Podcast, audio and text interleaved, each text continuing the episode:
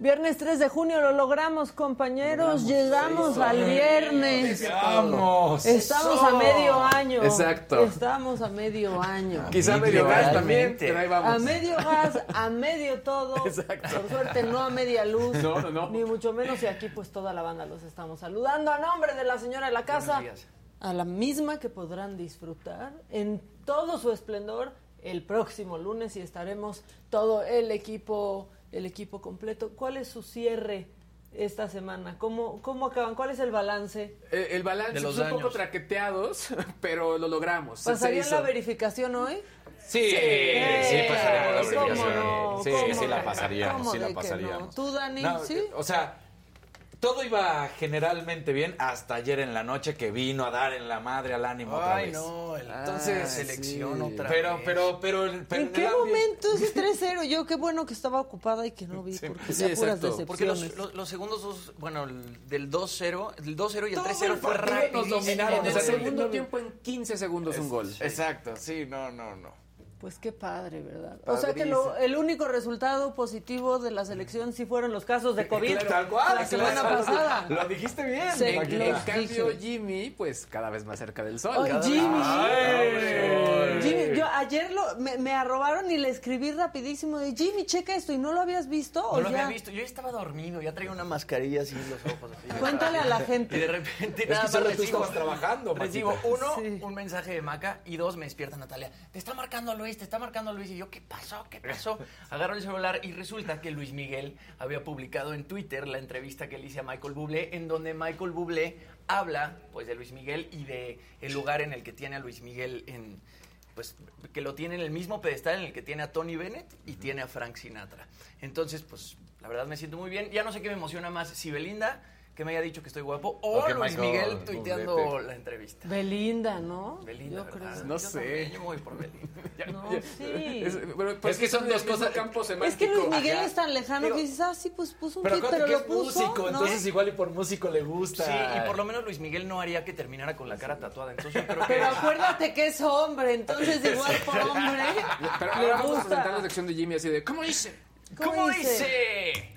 Pero ya Míralo, estabas hasta dormido, se ¿qué puso hora saquito era? el día de Obvio, hoy. Sí, hoy vino hasta formal. Hoy, hoy estoy brillando más que ¿Qué hora días. era? Ya era tarde, como las 11 de la noche. Sí, Diez y media, ay, yo ni me di cuenta que era esa hora. Híjole. Bueno, pues gracias mal. Luis Miguel, qué bueno que te gustó. Sí, estuvo, obviamente, nos emocionó más que el partido. Exacto. Pero a la Sí. próxima, Luis Miguel, arroba. Sí, o sea, mira, exacto. podrías arrobar a Jimmy y a Adela. Exacto. O sea, yo sí, yo sí, yo sí digo, ¿eh? Pero ahí sí salía el me lo dijo.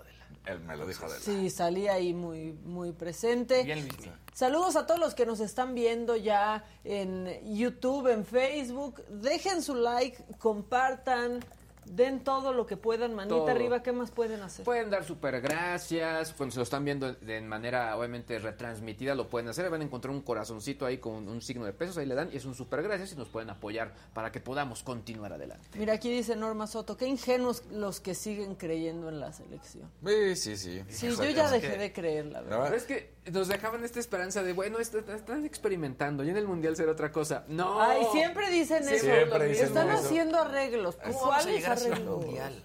Pues De lástima, de O sea, pena. por suerte tenemos más tiempecito porque es en noviembre. Tú dices, no. Imagínate. No Se vamos, a, se no vamos a pasar de la fase de todas. grupos. No lo vamos a Sí, hacer. ayer lo no, no lo creo. ¿eh? En verdad no o lo sea, creo. con Y no por Argentina ahí, ayer. que, ahí caemos, obviamente. Exactamente. Por tradición ahí caemos. Ahí caemos, Ahí sí, tal caemos. cual. doloroso es. Pero, Eh, decían eh, eh, pues justamente que a Polonia se le va a ganar, que es muy fácil, que no tiene el equipo. Dices, ¿no tiene el equipo? ¿De qué me están hablando? Es un equipo europeo, es una selección europea, calificó de la manera complicada, demostró y ahí está. Entonces, y luego tenemos un símil de los que se van a estar jugando allá. Entonces, que están en casa.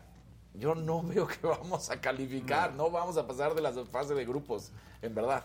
Qué bueno, ¿quieres echarte rápido el resumen de Pues eso? nos lo aventamos de una vez si Órale. quieren. Y después vamos a hablar del jubileo de la reina Isabel, que todo el mundo anda muy Está- sí, festejo, muy festivo muy hasta en. México, ¿no? Exacto. Yo de repente empecé a ver ayer fotos y dije, ah, ¿quién se fue a Inglaterra? ¿En qué momento? Ajá, ¿viste? Sí, yo dije, ¿en qué ¿por? momento? Y- ah, es aquí. ¿Y qué tal las caras del príncipe Luis? ¿Las viste? Sí, ¿qué Estuvo pasa? brutal, ¿Y qué tal el la- príncipe la Carlos se ve peor que su mamá? Sí, exacto. Bueno, échate el resumen Venga, y regresamos con ¿Qué pasó? Ya sin cortinilla, derechito, vámonos. Así, No, así. Ah. Bien vestidito. Bueno, pues ayer la selección mexicana tenía un partido amistoso de esos que tanto había pedido el Tata Martino y yo creo que todos los que seguimos a la selección mexicana, uno de calidad. Lo hemos comentado una y otra vez, se juega en la CONCACAF y se juegan partidos moleros, se le gana a Panamá y ya ni se le gana, pero bueno, wow, vamos a ver. Enfrentamos a un Uruguay, un Uruguay con sus seleccionados de a de veras. Estaba Edinson Cavani, mientras México no tiene un delantero centro hoy que le esté rompiendo, porque la verdad es que ya lo hemos dicho. ¿Tecatito qué? Tecatito, ese es el gran problema de Tecatito. En la selección es muy lejano del Tecatito que vemos hoy en día en el Sevilla. Y el Teca- Tecatito, Manca, toda su carrera siempre ha sido de un partido bueno, un partido malo, un partido bueno, siete malos, un partido bueno. No es constante. Y entonces ese es el gran problema del Tecatito porque se pierde. Y aquí en México somos de cinco, como de cinco partidos malos, ¿no? exactamente. O sea, políticos. Y en un mundial que necesitas enfilar tres partidos buenos, pues no, la verdad es que ayer trata de hacer un nuevo, un nuevo estilo de juego con un 5-2-3.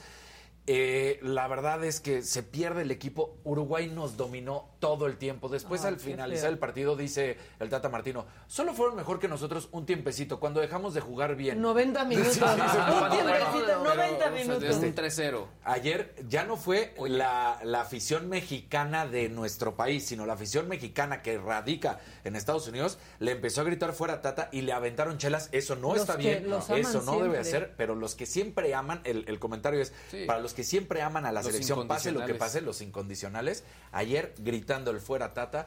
Y yo no, no estoy a favor de que pierda la gente su chamba, pero la selección juega partido tras partido, peor que el partido anterior. ¿Cómo le hace? No lo sé. Pero la realidad es que se esperaba que ya cuando Es el un Tata Mar- challenge. Sí, sí, es un challenge. Que el partido, este, pues ya cuando estuviera él en el banquillo se iba a ver diferente. Recordemos que la lesión que tenía en el ojo y no le permitía viajar, pues ya iba a cambiar. No lo hace. Y la verdad es que Uruguay se vio muy superior. México no jugó absolutamente a nada. Raúl Jiménez no ha recuperado el nivel y ya lo hemos platicado muchas ocasiones. Raúl Jiménez después de esa lesión, donde pues ya sabemos que fue cerebral, se le tuvo una fractura de cráneo. Bueno, pues eh, en, esa, en esa lesión le ha tomado mucho trabajo retomar el ritmo en el cual estaba marcando goles, asistiendo, haciendo las cosas muy bien con el Wolverhampton. Entonces, pues ahorita México demuestra su verdadero nivel que no le da para absolutamente nada. Enfrentar a Uruguay es lo más cercano que pudiera ser enfrentar a Argentina en el Mundial. Y si eso nos hace un 3-0 Uruguay, pues imagínense Argentina, que además acaba de ganarle a Italia 3 por 0 en la finalísima. La finalísima fue el campeón de América No, ya contra el campeón para de qué Europa. nos torturas. Oye, el delantero derecho de Uruguay, qué espectáculo, güey. Es un Pelustri, espectáculo. Sí, la verdad es que Uruguay ahorita O sea, trae un no recambio generacional. No, Sí. no, no. ya no. no somos ni la selección de Yamerito, o sea, ya ni al Yamerito No. Ya estamos ni al llegando. Namerito. O sea, México juega en verdad mal, mal, mal. Casimerito. Y, y- Sí, exacto. yo entiendo que todos los técnicos, todos los técnicos siempre tienen un incondicional o dos o tres, ¿no? Pues sí, la verdad es que un técnico lo necesita porque el- la confianza de un jugador que te va a ayudar a poner orden, exactamente, el capitán. Pero cuando pones a seis jugadores que están en Europa, solamente porque están en Europa, no porque tengan calidad, Miguel Herrera, hace rato lo comentaba, Miguel Herrera en sus cuatro años en el Atlético de Madrid jugó 50 partidos. 50 partidos. O sea, que es prácticamente una temporada, porque nunca fue titular. Y así nos podemos ir con uno, con otro. Héctor Moreno, pues la verdad es que sabemos su trayectoria, se fue a- de Europa a Qatar, y luego regresó, está en Monterrey, no termina de jugar bien. O sea, los jugadores ahorita no están haciendo lo que tendrían que hacer. No pone a los mejores en su posición, pone a los que mejor le caen o con los que ya tiene un compromiso. Y eso es lamentable, porque dices, uno o dos se entiende, porque todos los técnicos en el mundo, hasta Pep Guardiola tiene su incondicional porque le ayuda. Pero cuando toda tu selección depende de que pues vas a poner a los que te caen bien o, o que como juegan en Europa deben de ser los titulares, pues ya falló. Miren ya en las que andamos que yo sabe, dice mejor que vaya el Atlas al Mundial. Es que- mal, o sea, es que ¿por qué no agarran al equipo campeón? Como le han lo- hecho. No Porque- se podría tienen- porque, porque tiene hay- muchos hay extranjeros. tiene muchos extranjeros. Sí, bueno. Ese, ese comentario me pareció lamentable del Tata. ¿A qué me refiero? Cuando le preguntan, ¿por qué no te llevas mexicanos que estén en el Atlas, que son bicampeones? Es que la estructura del Atlas es de muchos extranjeros. Ah, chinga. Y entonces por eso un jugador no puede jugar Oye, en la pero misma aparte posición él en la es selección. extranjero. Que, Lo complementas Él con- es extranjero. Sí, claro. lo complementas ¿Qué es con todos los que colombiano están o jugando en Argentino. O sea, lo complementas con todos los Claro, europeos. o sea, hay jugadores laterales. El Hueso Reyes, por ejemplo. ¿Tú crees que no puede jugar en su misma posición en la selección nacional? Por supuesto Es que, lo puede hacer. Juegan en equipo, que es lo que de Claro. pronto no estamos viendo acá. Es lo más O sea, triste. El técnico anterior, el colombiano, jugaba a las posiciones, ¿no? El delantero era de repente portero, el portero era medio, el medio era ¿Cómo le defensa. llamaban las que las- sí, las rotaciones, las, Las famosas rotaciones. que fueron un, Sus un absurdo. rotaciones, Ajá, ¿vale? Y que todo el mundo le aplaudió cuando le ganó a una Alemania. Una Alemania que estaba en decadencia, estaba en renovación y que por eso se le ganó y que si no es por Corea del Sur no calificamos. Ahora, esta Argentina está bien si quieres jugar con alguna, pa- pa- para tratar de entender, está bien que quieras poner a algún jugador en una posición diferente, en un esquema táctico, de los que siempre usas, claro, en vez de un 4-3-3, un 5-2-3, ¿no? Está bien que en un amistoso trates algo de táctica diferente, pero en un amistoso, cuando estás cerrando el ciclo, eso es cuando inicias el ciclo, cuando quieres ver cómo van a ser tus jugadores, no cuando estás a cuatro meses del Mundial. Cuando ya tu estructura ya debería de ser 11 jugadores titulares, a lo mucho cambiar uno o dos que puedan estar en mejor momento que estén. Por ejemplo, Alan Mozo, ¿por qué no está en la selección Alan Mozo cuando para mí es el mejor lateral? ¿Le falta defender? Sí, pero es ofensivo. Sí, pareciera que trae ahí una agenda muy extraña. Exactamente. El, el Chicharito, convocados. yo estoy de acuerdo que el Chicharito no esté porque el Chicharito fue conflictivo, pero todo el mundo dice, bueno, pues este, hay que buscar otras opciones porque ahorita Raúl Jiménez no te las está dando. Lamentablemente, ¿por qué? Porque no ha retomado el ritmo. Pero tienes a Henry Martín, tienes al Chaquito Jiménez. Si le buscas, encuentras jugadores mexicanos. Efraín Álvarez, que está en el LA Galaxy. O sea, hay jugadores mexicanos que están en Europa, que están en la MLS, que están en nuestro mismo país y que no les ha dado la oportunidad y no se las dio. ¿Crees que O- estaría en buen momento rectificar ahorita? ¿Estaría en buen momento rectificar la federación o el Tata Martino? El Tata. El Tata está en tiempo perfecto, pero tiene que hacerlo ¿Y la ahora. La federación también. También. O sea, Esa es la que- cultura mexicana. Sí. Cambiar al técnico tantito antes del mundial, pasar de panzazo. O sea, si ahorita que hicieran el cambio de De técnico, panzazo, que sí. lamentablemente, ah, yo lo vuelvo a decir, no me gusta que corran a, a- a nadie, pero pues si ahorita tuviera que se- tomarse la decisión, vayan por el piojo.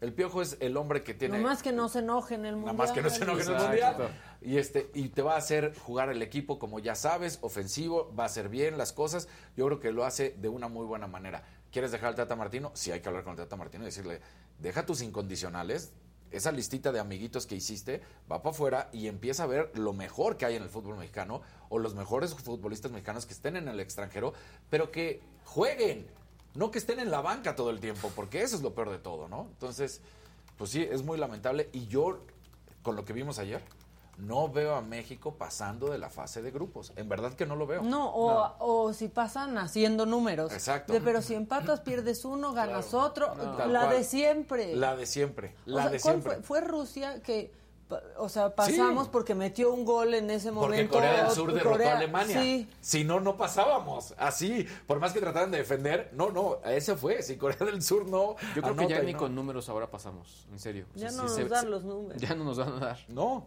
sea, yo veo a. Argentina y a Polonia pasando en nuestro grupo. Así, esa es la realidad. Gabriela García dice, con todo respeto, no dediquen tiempo al fútbol.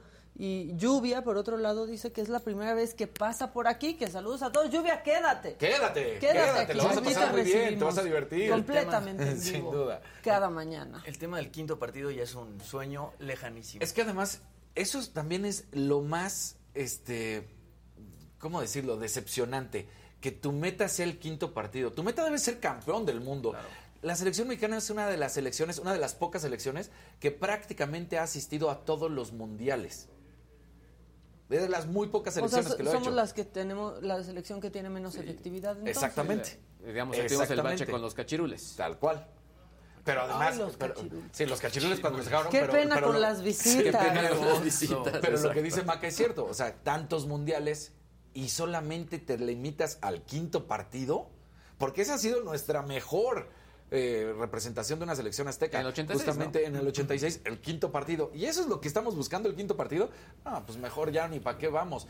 México se tendría que salir de la CONCACAF, México se tendría que ir a la CONMEBOL. ¿Te podría costar eh, el pase a un mundial? Sí. Mejoraríamos en lo deportivo, sin duda alguna. Mejoraríamos el nivel futbolístico. Mejor, ¿Todo sería mejor? Sí. Miren, pongan su like si creen que la selección no pasa de la primera fase. Sí. Like ahorita en contra de la selección. ¿Creen que no va a pasar?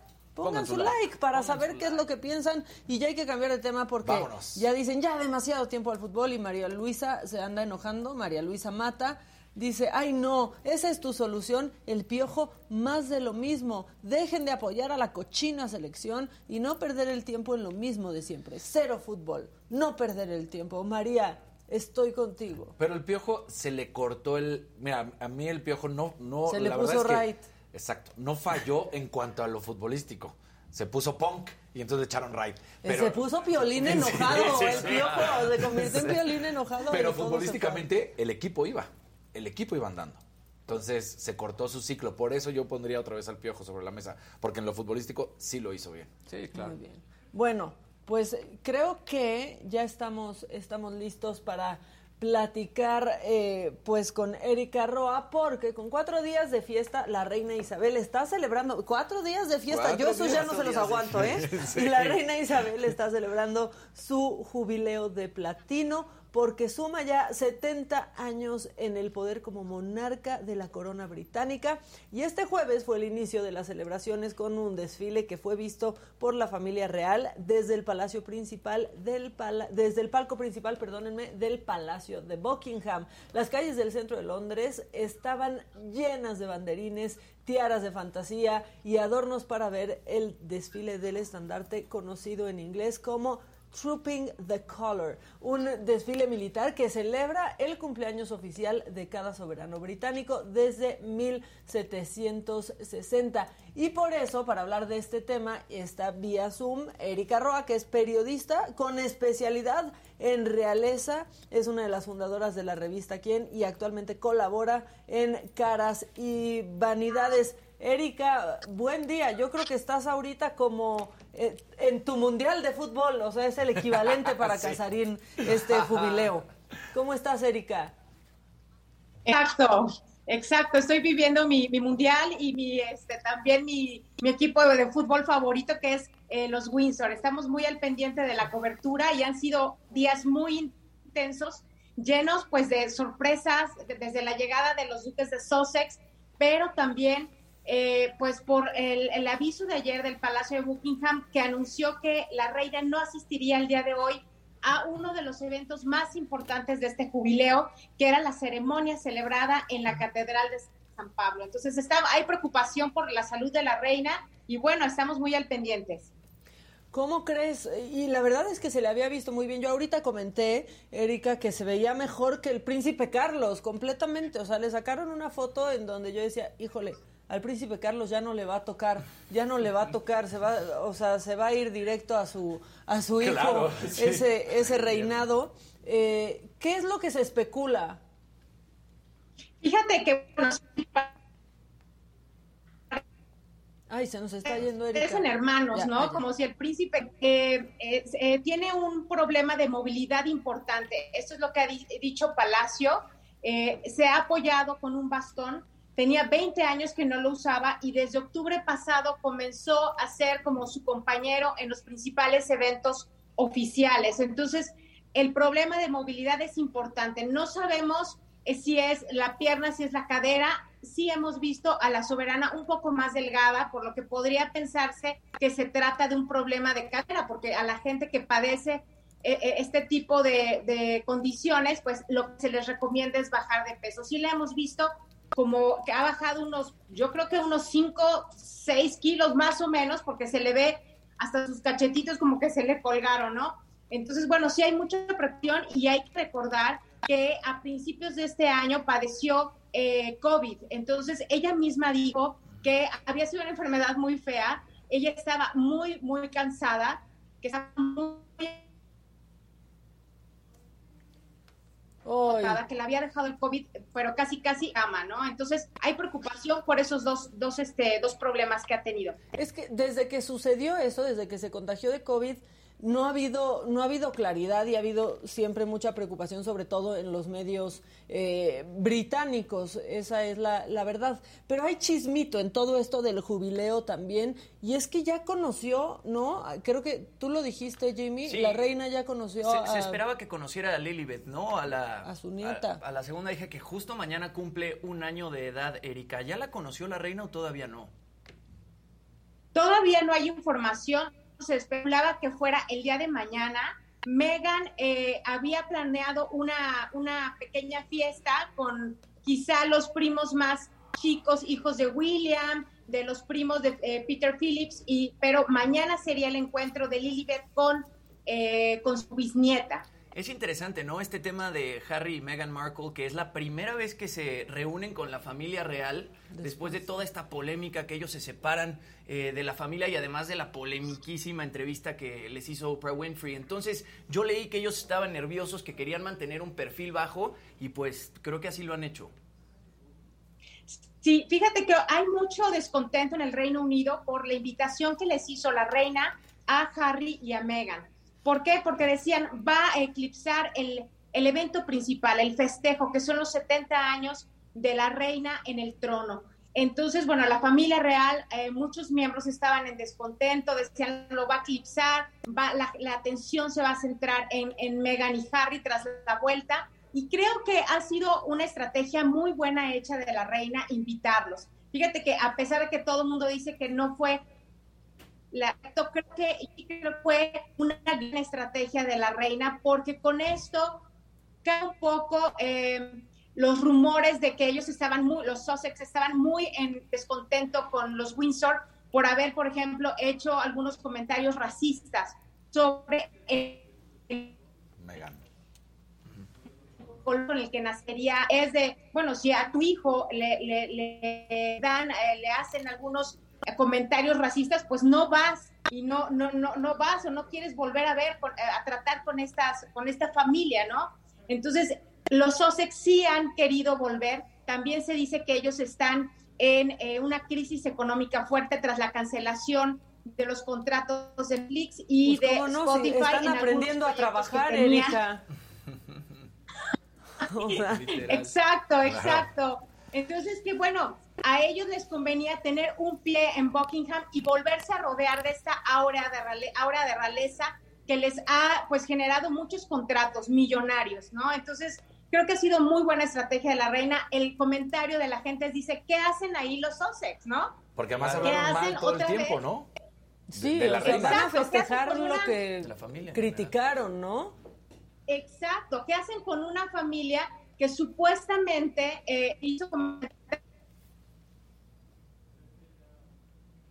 racistas que minaron ofensivo contra tu hijo, pues lo que menos quieres es volverlo a ver, ¿no? Entonces la, la, reina la verdad es que fue muy, muy inteligente en invitarlos porque todo mundo dice, bueno, ¿qué hacen ahí? Entonces quiere decir que no fue tanto lo que han dicho y lo que dijeron con Oprah. Oye, Erika, eh, varios medios estaban preocupados, sobre todo afinando las primeras planas, porque se decía que la salud de la reina estaba un poco, pues, mermada. Eh, ¿Cómo ves esto? La verdad es que es una persona muy longeva y que obviamente cuida mucho su salud, pero desde tu opinión, ¿cómo, cómo, cómo ves el, el, el, paso en la, pues obviamente la salud de la, de la reina Isabel? Fíjate que sí, era una, una reina de hierro, ¿no? Decíamos que era muy fuerte, pero ha habido varios acontecimientos en el último año que han mermado seriamente su salud. La primera quizá es la muerte de su esposo Felipe de Edimburgo en, en abril del año pasado. También eh, un año, un mes antes fue la entrevista donde los dos Uy. hablando casi casi calificados decían que la reina era Don Corleone, ¿no?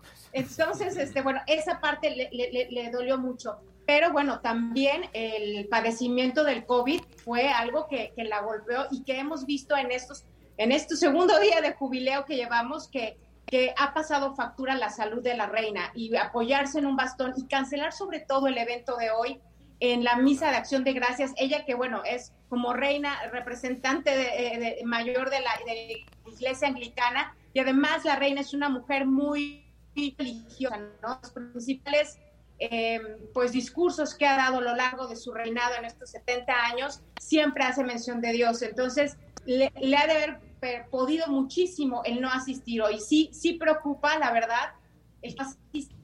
Vamos a ver en los próximos eventos. Mañana hay un derby que ya también canceló. En la noche hay un concierto y el, sábado, el domingo es el cierre con un desfile. Eh, les quería comentar que Carla, eh, Kardashian voló su representante al Palacio de Buckingham a ver si le podía conseguir unos boletitos, aunque no fueran VIP. Obviamente el Palacio de Buckingham le dijo, no hay manera, Kim, no puedes entrar al concierto.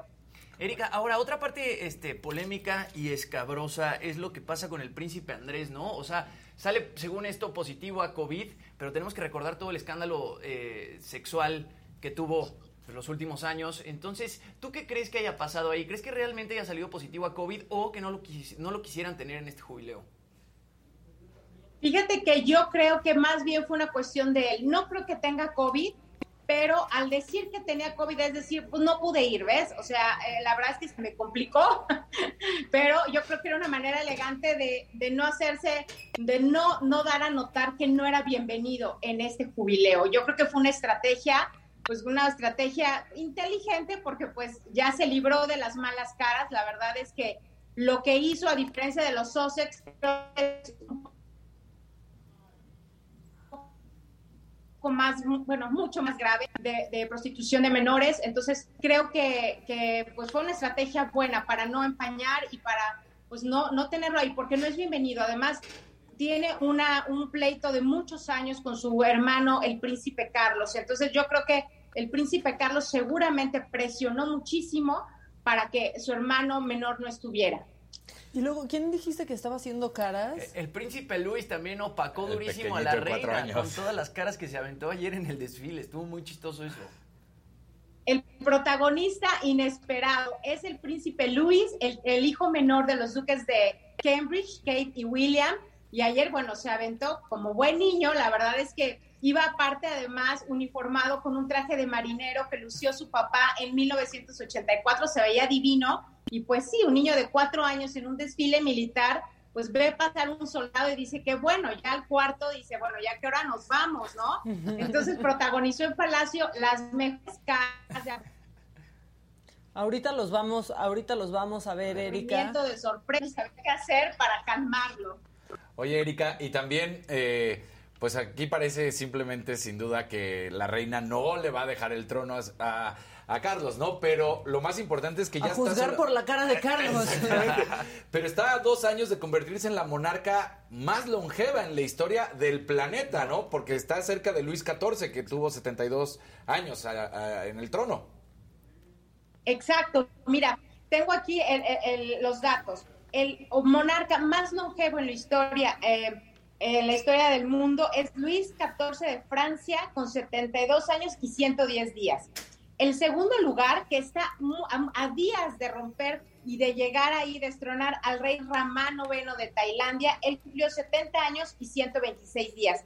Y en tercer lugar está la 70 años y 114, 115 días. O sea, estamos hablando de en 10 días, eh, Isabel también rompe, rompe un récord mundial Ah, y sin duda sí lo va a romper, ¿no? Sí, claro, va a decir. Aunque hoy sea ausente de Veremos si llega al primero, por lo menos. Exacto, el primero ya lo, el segundo ya, ya está por romperlo. Pues muy bien, Erika, muchas gracias por haber entrado a platicar este con esto, que la verdad es que en el chat muchos se enganchan y otros dicen, ya, ¿qué nos importa la reina Isabel? Sí nos importa, nos da, la verdad es que el tema de la realeza en México siempre nos ha dado como mucha, mucha curiosidad y bueno, pues por eso tenemos periodistas especializadas en nuestro país, unas muy, muy buenas. Así que Erika, muchísimas gracias por haber estado con nosotros y está, estemos en contacto.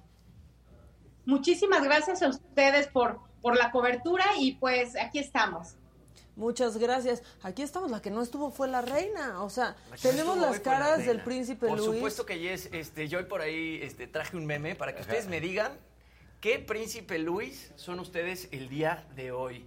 Eh, tenemos por ahí. ¿Cómo acabaron la semana? ¿Cómo acabaron la semana? Eh, porque el príncipe Luis ayer estaba haciendo unas caras espectaculares y yo creo que, pues en parte tendrá que ver con que él nunca va a ser el rey, ¿no? Así como imagínate, ya pero, es el sabe ahorita, ¿no? Los y va a tener todos los privilegios. Seguramente algo sabrá. Sí sabe que es como principito, ¿no? Eso, se sabe. Sí, exacto. Se sabe. Échenos las fotos del príncipe Luis y el video porque Miren. Eh, Híjole, ¿cuáles son hoy? Yo creo que hoy. Yo soy el 2. Por la selección. Yo me quedo con el 4. A ver. Bueno, ahí está. Este. Mi tocayo. Saludando a todo el mundo. Su hermana de repente le dice, ya estuvo A ver, bueno. espérense. Quiero ver qué, qué príncipe Luis. Otra vez, Pónganlo para que la gente en el chat aparte diga qué príncipe Luis, es hoy. Creo que yo Tal también vez soy soy. el seis. Sí, yo soy el no dos. sé si soy soy el cuatro. 9. sí, exacto. Podría, podría, mira, estoy entre 6 y 9. 5 no, porque está muy dramático. Como que el 5 es nodal esta semana. Exacto. Este, y Entre el 2 seis y es J. Balvin. Sí, entre 6 y 9. Bueno, Jimmy el 1 es el está uno. padre. Jimmy es el uno. Hoy soy el 1, así muy cerca del sol. Exacto. Sí. Bueno, se parece a, a Joaquín Phoenix en el 1. Sí, se parece un poquito a Joaquín Phoenix. Es cierto. Eh, quizá tenga Mira, que ver gente- con... Puede, yo creo que a su... Ya le han dicho que quizá no va a ser rey nunca. Eh, Porque, a ver, digamos que llega Guillermo, ¿no? Tiene un hermano más grande, tiene una hermana en medio y luego iría él. O sea, tendría que pasar algo muy extraño para que él llegara a ser rey. Este, tenemos el video para ver eh, todas las caras que hizo, pero en vivo ya todo. Y ya color. la gente nos, di- nos está diciendo qué número es de Príncipe ¿Qué números son? ¿Qué números ¿qué son? Sí, En díganos, de- por favor. de Prince Louis. Bueno, ahí está saludando a todo el mundo. La hermana diciéndole- Ya estuvo bueno. La hermana como ya, le estás echando Ya muchas cálmate. ganas, brother. No, no, no, no, no. Y bueno, ahí está atrás con su mamá Kate, que Pero no, pues nada más. una de esa, esa niña no se hizo viral en, en la boda de su tío haciendo caras también. O había unas niñitas, ¿se Sí, acuerdan? en el balcón de. Buckingham. Sí. Ahí es donde pasan los aviones, el niño No. se tapa los oídos así, ¡no! Y a Megan sí le dio risa. la verdad. Bueno, estuvo muy chistoso. Al lado también estaba la reina y pues sí, eh, el niño se llevó las cámaras el día de ayer. Y como lo decía Erika, pues hoy se, lleva a cabo un servicio de acción de gracias en la Catedral de San Paul en Londres. Y bueno, lo que resultó pues eh, más interesante fue que Harry y Meghan Markle se hicieron presentes por primera vez desde que renunciaron a su lugar en la familia real. Tenemos que recordar que el príncipe Felipe eh, muere el año pasado y nada más Harry es el que va al funeral. Meghan Markle no asiste. Y bueno, decían que ambos estaban muy nerviosos por la entrevista con Oprah Winfrey. Como dijo Erika, la reina no estuvo presente y mañana va a haber un concierto muy interesante. Se me hace que va a estar muy bueno. Lo van a poder ver a través de la BBC. Se van a presentar Diana Ross, Queen, Alicia Keys, Hans Zimmer, Andrea Bocelli, Duran Duran y varios más. Y luego el domingo va a haber ¿Quién? un... Con ¿Quién Adam? Lambert, yo creo. Exacto, con Adam Lambert. Sí, siempre. Y el domingo va a haber un desfile que va a culminar con Ed Sheeran cantando God Save the Queen. Y bueno, mientras todo esto sucedía ayer en el primer día de festejo, pues se hizo tendencia el hashtag Abolish the Monarchy. Entonces hay unas personas pues muy contentas, ¿no? Con el tema de la familia real y con celebrar el jubileo y los 70 años de la reina en el poder, pero muchas otras pues no están muy de acuerdo con que siga habiendo todo el tema de la monarquía en, en el Reino Unido, ¿no? Porque pues realmente la fortuna de los monarcas es gigantesca Exacto. cuando pues también A el menos norte que la seas sociedad es Harry. igual. Exacto. Ahorita que vemos a Megan y a Harry, esa es la única parte que yo todavía no quedó ahí claro, Jimmy. ¿Ya les habían quitado los títulos nobiliarios o no se los quitaron? Ellos ya renunciaron, pero yo sigo leyendo en muchísimos artículos que lo siguen ¿no? tratando como el príncipe Harry. Ah, Una cosa es lo que hayan Sí. declarado y otra cosa es lo que hayan hecho ya la monarquía en el Exacto. protocolo, ¿no? Exacto. Mientras tanto, ellos siguen haciendo sus podcasts en, en Y- y Spotify, y atacando, Netflix. ¿no? No, Ya, atacando me, dan todo flo- a me sac- dan una flojera sacando ellos. raja. A mí también. Ella Sí, me claro. cae súper mal. Es que me trataron súper mal. Pero ahí están. Y ahí está porque ya se les No, acabó. Ya se les acabó su dinerita.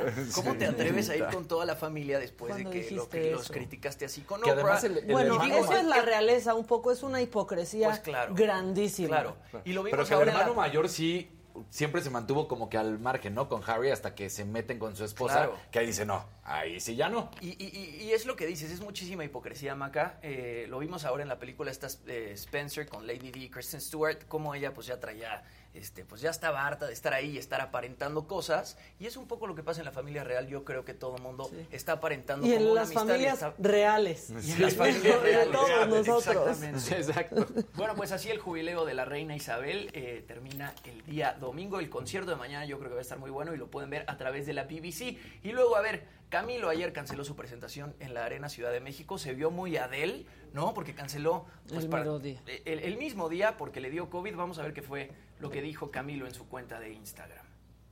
O sea, ayer me le dio el... ¿Qué pasa, tribu de Ciudad de México? Los amo, les mando un abrazo gigante. Algunas personas del equipo empezamos a sentirnos eh, más o menos un poquito de malestar, un poquito de dolor de garganta y resulta que nos hicimos una prueba, un test hoy, eh, testeamos positivo para COVID. me da muchísima tristeza tener que eh, posponer el concierto de hoy en el Arena Ciudad de México. A lo largo del día de hoy o de mañana estaremos contándoles eh, cuál va a ser esa nueva fecha.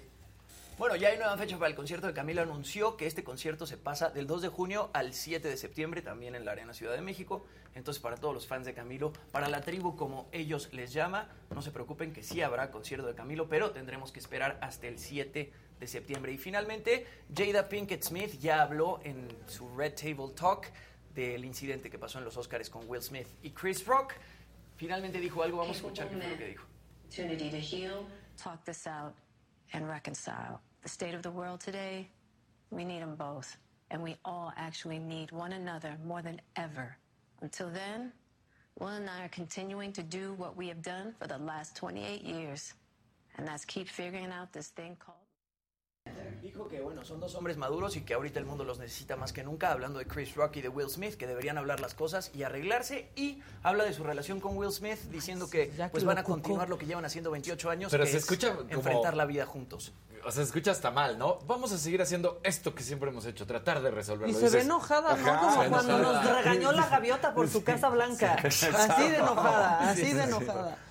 Bueno, Así, Maquita. perfecto. Vamos a tocar este tema porque ayer la verdad es que eh, por unas horas reinaba el caos en la Ciudad de México y es que integrantes de la agrupación Fuerza Amplia de Transportistas, que ayer bloquearon 15 vialidades en la Ciudad de México, advirtieron que la próxima semana pues podrían volver a salir a las calles si el lunes, este próximo lunes, no llegan a un acuerdo con el gobierno de la Ciudad de México para aumentar tres pesos la tarifa por viaje, es decir, que pase de cinco pesos a ocho pesos. La jefa de gobierno de la Ciudad de México, Claudia Sheinbaum, dijo que es inaceptable eh, pues este aumento de tarifa y estas fueron sus palabras. Ellos están pidiendo hasta cinco pesos adicionales por la tarifa. Y esto para nosotros es inaceptable. Nuestra responsabilidad es proteger la economía de las familias y mejorar la calidad del servicio de transporte público. Por eso quiero informarles que para evitar el aumento de las tarifas, desde 2020 hemos estado apoyando a los transportistas con un bono de combustible. Este bono asciende a 4 mil y 6 mil pesos mensuales, dependiendo del tipo de transporte, desde 2020. Y a la fecha, este apoyo ha aumentado en 250 pesos. Imagínense, esto representa una inversión de 1.303 millones de pesos en bonos de combustible que se les han dado a los transportistas para evitar el aumento en la tarifa. Bueno, esas fueron las palabras de la jefa de gobierno y sobre este tema está aquí con nosotros Nicolás Vázquez, que es vocero justamente de Fuerza Amplia de Transportistas. Nicolás, buen día, bienvenido. Buen día, Maca, buen día a todos sus Buenos días. Nicolás. Buenos días. Pues, ¿qué día a- ayer, la, la verdad? eh, pues ustedes salieron muy temprano a decir, el gobierno de la Ciudad de México no nos ha escuchado, no nos ha hecho caso, y pues ellos salieron con esto en donde dicen, no es cierto, hemos estado cerca y es inaceptable que se aumenten las tarifas. Bueno, eh, yo creo que decir verdades a medias es decir medias mentiras. Eh, y afirma que ha estado poniendo eh, 4 mil hasta 4.250 pesos eh, mensuales desde 2020. Quiero decirte que sí, efectivamente ha puesto algunas cantidades de estas, 4.250, pero solamente por algunos meses, porque pareciera que es una situación continua. En el Ok. año 2020 traíamos una situación de mesas de trabajo desde 2019. En 2019 eh, acordamos eh, reunirnos para no generar ningún tipo de conflicto en la ciudad. Empezamos a trabajar en las diferentes mesas de trabajo, se viene la pandemia y derivado de pandemia lo declaran una actividad esencial para la Ciudad de México. El Y servicio de transporte no se para, continúa a pesar de los riesgos. Y bajo esa situación, sin tener eh, la afluencia normal de usuarios, el gobierno de la ciudad decide apoyarnos para combustible y reconociendo además la situación de precariedad ya de la tarifa, nos da cuatro mil pesos en ese, en ese año. ¿Por cuántos meses? Nos lo otorgó primero por cinco. Al llegar a el mes de octubre, nos dijo aquí se acaba, pero volvimos a sentarnos en la mesa de trabajo porque traíamos ya la problemática de la deficiencia en la tarifa. Nos dijo, bueno, no aumentemos. Dos meses más, nos dio dos meses. Llegamos al 2021, la pandemia continúa y durante seis meses no hay nada. Nos empieza a dar y nos da otros seis meses que llegaron a diciembre y para este año nos otorgó cuatro meses que fueron enero, abril como apoyo para combustible. ¿Para cuánto nos alcanza este, este dinero que ella dice que nos da? Bueno, nos alcanza prácticamente para cuatro días de combustible porque las unidades circulan un promedio de más o menos 200 kilómetros al día. día. ¿no? Entonces, nos alcanza para, para esto. Es, eh, obviamente, eh, no alcanza para más, pero se paró ahí. ¿Por qué se paró ahí? Yo creo que la jefa de gobierno, si está bien informada, porque las negociaciones fueron con su subsecretario, el secretario este, Ricardo Ruiz, y con el secretario de Movilidad, Luis Ruiz Hernández, le deben de haber informado que se acabó ahí el bono porque dijeron en mayo ajustamos la tarifa. Vin- vinimos trabajando y tratando de construir el cómo y el cuándo. El cuándo fue mayo. El cuánto y el cómo habría que determinarlo. El, el cómo era trabajar con ellos en la situación de la conversión del actual hombre camión, el modelo hombre camión, a una situación de un esquema empresarial en donde incluso se iniciara con el uso de la tarjeta de ciudad, que en su declaración también, porque ya la revisamos, dice que nos hemos negado a aceptarla. No nos hemos negado. La tecnología se instala en los autobuses nuevos y traen los validadores. Requieren obviamente una, una situación de que la unidad esté bien, tanto electrónica como electrónicamente. Los vehículos que traen en este momento y que están ingresando a este cambio son vehículos que tienen en promedio 30 años de vida Sí, útil de trabajo. no- cumplen pues con esta eso. situación. Entonces, yo por eso digo, medias verdades o medias mentiras. Y acordamos una cosa, en mayo construíamos el cuánto. En el mes de mayo no hubo una sola llamada, a pesar que nosotros estuvimos haciendo las llamadas para decirles cuándo nos sentamos, cuándo nos sentamos. El jueves de la semana pasada realizamos un pequeño bloqueo, porque dijimos, bueno, ¿qué pasa? Nos concentramos en el eje central y en 20 de noviembre y a- la avenida Izazaga. Y dijimos en rueda de prensa, señora jefa de gobierno, gobierno de la ciudad, sentémonos nuevamente al diálogo porque si no tenemos que tomar otras acciones que no queremos. Nosotros cuando salimos a hacer una acción de esta, perdemos el día. No nos gusta hacerlo porque además perjudicamos a quién, a nuestro público usuario, que es a quien nos debemos. Pero definitivamente la situación es, es insostenible y te digo por qué es insostenible. Al gobierno de la ciudad le cuesta 18 pesos con 50 centavos mover un solo pasajero por RTP. Y no es un dato que yo esté inventando, es una Está. situación de información pública que además otorgaron en 2020. Puede ser que ya le cueste más. Alguien por ahí en- en- dentro del público hizo una, dio una opinión, la respetamos, pero le queremos decir cuánto le costaría. Ellos dicen que los desaparezcan y que venga la red de transporte público. El RTP. RTP, bueno, le cuesta 18.50, nosotros trasladamos más o menos en promedio al día 18, mi- 16 millones de viajes persona a día. El cálculo así nada más rápido, más o menos son 2.700 millones de pesos que necesitaría el gobierno de la ciudad para dar este subsidio durante un mes de trabajo. Entonces nosotros decimos, ¿por qué el gobierno no ha tomado esa acción y ha dicho, quitamos a los transportistas y los metemos? Porque ya tuvo- hicieron número. ya lo- no, y ya tuvieron la experiencia. Tuvieron al pulpo camionero en algún momento, aparecieron a la ruta 100, empezó a trabajar. Decimos, daban buen servicio. Los compañeros que estuvieron en ese momento trabajando otorgaban un buen servicio. ¿Qué pasó?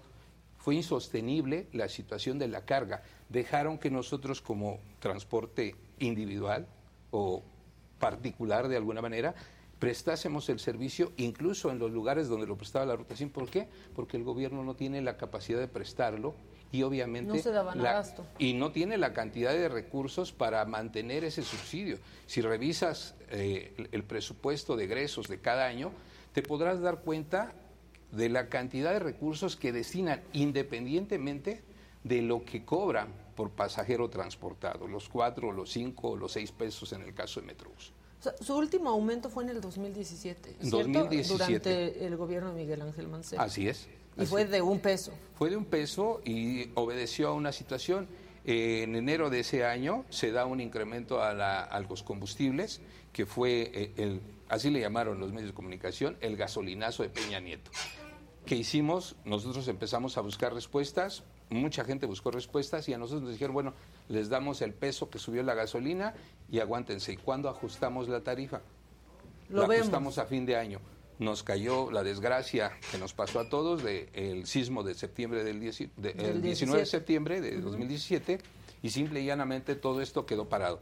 Hemos mantenido la tarifa no de hoy, desde prácticamente el 2018 que llegan los gobiernos de izquierda a la ciudad, deprimida.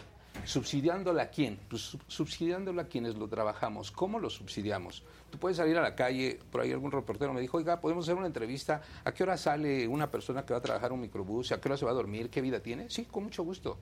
Sale a las 4 o 5 de la mañana, dependiendo de la ruta donde trabaja, termina de trabajar 8 o 9 de la noche, su horario de trabajo son 12, 14 horas, y me dice, ¿y más o menos cuánto se lleva? Pues a lo mejor se lleva 350 pesos, a lo mejor algunos se lleva más, Por 12 dependiendo de la de ruta.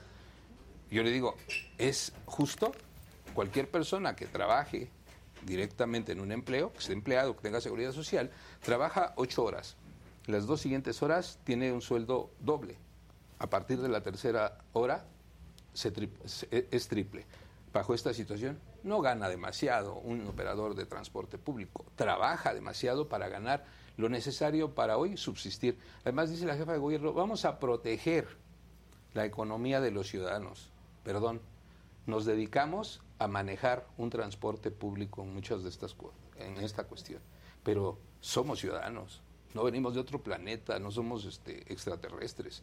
Vivimos en esta ciudad y gastamos como se gasta en esta ciudad.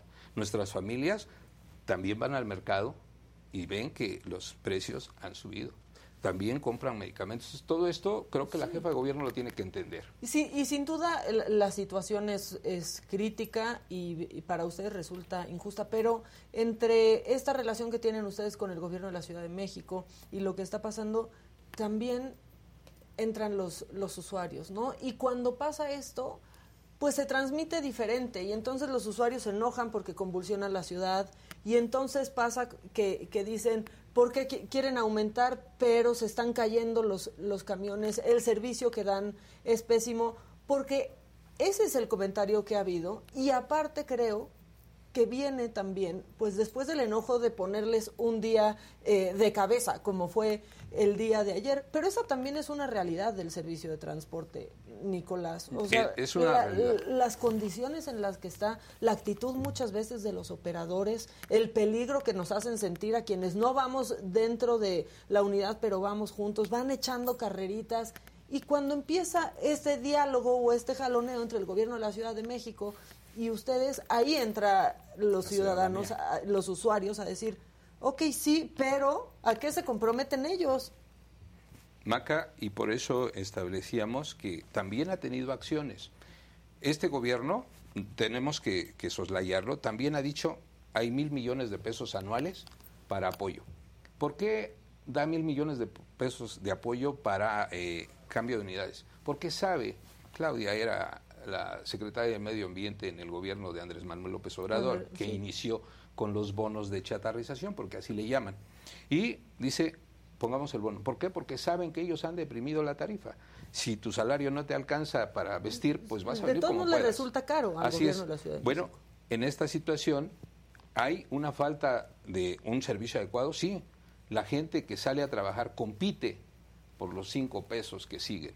Cuando tú haces una empresa, le pones una frecuencia de salida y le pones una cierta frecuencia de paso, si se puede, porque la ciudad hoy es un estacionamiento, también hay que reconocerlo. Pero caos. tienes una situación más eh, técnica, una planeación de tu servicio y entonces estableces que vas a tener una frecuencia de salida de un minuto y medio en los horarios pico y en los horarios valle a lo mejor de cada tres o cada cinco minutos dependiendo.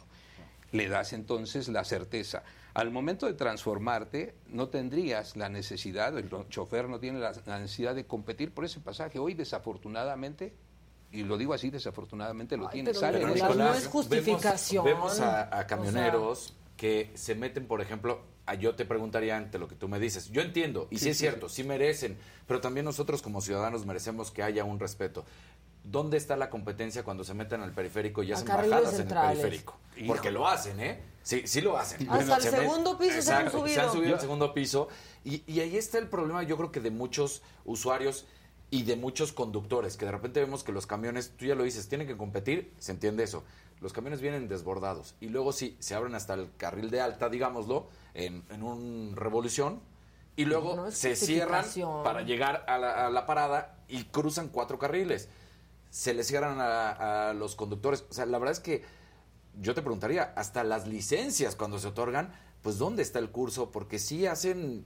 e- Ese es el gran problema, ¿no? Es de un lado, pero es del otro también, porque hemos tenido deficiencia siempre en ese sentido para los que estamos afuera. reconocemos que hay esta situación de anomalías y, y que tú lo menciones es, es este pues me hace razonarlo la verdad es que lo vienes pensando pero en revolución prácticamente ya no hay rutas de transporte colectivo es una empresa la que está prestando el servicio lo que tenemos las empresas como obligación yo eh, estoy en una de las empresas de Metrobús se acaba de hacer una modificación a ciertas reglas de operación y tenemos la obligatoriedad de otorgarle a nuestros operadores dos cursos anuales, nosotros. En el transporte colectivo, quien da los cursos, la capacitación es el CENFES. Hay una situación desafortunada, la situación cuando llegó este gobierno dijo la horizontalidad, todo mundo es independiente y no hay quien tenga orden. ¿Quién capacite? prácticamente. Y empezaron. No no que incapacite sino desde el cada ruta tiene una representación. Y tú decides si castigas o no castigas. Y cuando te llegan estas cuestiones tú sí puedes decir esta unidad perdón pero no puedes circular de esta manera. Incluso puedes despedir o, o de- o dejar sin empleo a un operador. Es lo menos deseable porque es una persona. Pero si no cumple con las características para prestar un servicio es como cuando tú te empleas y dicen pues no tienes el perfil Pero. ¿quién está revisando? Ese es el problema, que se dejó de revisar. Y quien lo hace hoy es una organización que se llama el CENFES, que salió por ahí de Que no algún tiene que ver con asunto. ustedes. No tiene que ver con nosotros, está directamente ligada al gobierno de la ciudad, ingresa cuando el secretario es Armando Quintero Martínez y eh, se supone que es una asociación que se formó con eh, profesores de, diversas, de, de diversos órganos educativos. Ellos son los que se encargan de checar dos cosas. Checan la situación médica, que quiere decir que tenga las condiciones físicas para Óptimas prestar, para óptimas manejar. para prestar el servicio. 12 horas al Bueno, día, ¿no? que tenga la situación de eh, conocimiento del reglamento y de la ley y que técnicamente tenga la pericia para hacerlo. Que eso no ellos son, ellos son quienes nadie. certifican esta parte. Entonces nosotros decimos, perdón, ustedes tomaron la decisión. En Metrobús sí podemos asumir, los que estamos trabajando en esta área, que la responsabilidad es de nosotros. ¿Por qué? Porque ahí sí tenemos dos, dos este, periodos de capacitación, incluido en este momento, porque así lo pusieron, con un programa de dos que echaron a andar a partir de 2019, la situación de capacitar incluso a los operadores en términos de equidad de género. O sea, se va mejorando y lo ha hecho en parte la gente que está hoy en la Secretaría de Movilidad. La gente que Y llegó... lo reconoce. Lo ¿no? reconocemos, tiene Sí, sí. capacidad. ¿Qué tenemos que hacer? ¿Cómo recuperamos este rezago que existe? Pero no es un rezago que exista incluso solamente en el transporte público. Ojalá y fuese solamente Ahora- en el transporte público, es en toda la ciudad. A ver, hay, y hay una realidad, o sea, si vemos las tarifas en otras ciudades, en otros estados de la República, pues sí se quedan muy, pero muy por debajo. Tijuana, la tarifa de transporte es de 16 pesos, 16. aquí tengo algunos. En Monterrey, 12 pesos. En el Estado de México, la cuota mínima es de 12 pesos y se va incrementando de acuerdo a la distancia recorrida y va con asalto incluido. Este. ¿no? Porque también trabajan en unas condiciones de inseguridad y hay que reconocerse. Sí está muy disparado, o sea, sí se queda la Ciudad de México tremendamente abajo. ¿Es porque está más subsidiado que en otras ciudades, que en otros estados? Es Porque hay más cinco opciones, pesos porque también es para eso, otro ¿no? Hay es un muchas golpe más fuerte a la opciones. economía. Pero fíjate, está subsidiado, está subsidiado el transporte del gobierno de la ciudad por, con recursos de la ciudad, con recursos que pagamos cualquiera de los que estamos sentados aquí a partir de Los nuestros contribuyentes. impuestos. Pero no el transporte público colectivo, que es el que presta de manera individual una persona que está concesionada. Hasta 2018, la verdad es que llegábamos a acuerdos y la tarifa se iba actualizando cuando se daban los incrementos al combustible. De ahí para acá, 2008, perdón, de ahí para acá, como te digo, han mantenido la tarifa. Ayer escuchaba yo incluso, eh, hoy en la mañana, una declaración de la jefa de gobierno que hace, supongo que en un mitin, porque se escucha que le aplauden. Politiza la situación Y le diciendo tres pesos eh, es imposible, no lo vamos a subir. No le gritan presidenta, pero todo el mundo aplaude. ¿Y a quién le gusta que le digan? Imagínate que al dueño de, de este canal le llegan y le digan, ¿qué crees? Pues te vamos a cobrar todos el triple de lo que ganamos ahorita. Uy, no, no, no, no, no, no. no, Oye, ¿Qué te está pasando? pero una pregunta, Nicolás. Eh, se paraliza la ciudad para, para dar un mensaje el día de ayer. Y tú mismo lo decías, el trabajo y lo que hacen para movilizar a tantos millones de personas. ¿No tendría más efecto? ¿No sería un golpe más duro decir, durante esta semana no se trabaja? En vez de paralizar a la ciudad, no ir a trabajar. Pero nadie. Sí, pero también Y dejar entonces de afecta sí a la ciudadanía, es cierto, en cuanto al transporte, pero no afectas a todos, porque la ciudadanía podría buscar la manera diferente de movilizarse y no, y no paralizas a una ciudad entera. O sea, ¿no habría también una mejor manera de transmitir el mensaje? Yo creo que es una mejor manera, pero te voy a decir algo que aprendimos hace muchos años.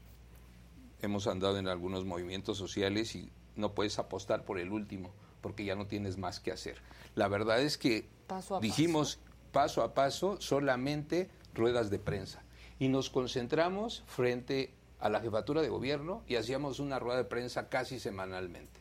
Tuvimos 60 mesas de trabajo que el gobierno de la ciudad decidió echar a la basura en cualquier momento. ¿Por qué? Porque no discutes, súbele tres pesos nada más.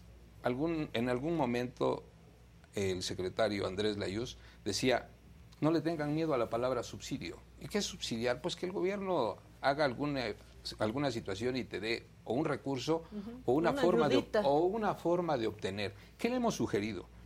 Hablan de poder, nosotros les pusimos en la mesa, bájenle al IEPS para transporte público a través de una tarjeta que tú llegues a una franquicia de Pemex, por ejemplo, y, Y que no te diga en lugar de estés exento 22 de este pesos, pues son impuesto. 18 pesos. Claro. ¿Qué te bajó? El gasto. Si a mí me baja el gasto, mi ingreso se incrementa Crece. y no tendría necesidad de subir el, el, el pasaje de el pago por pasajero transportado.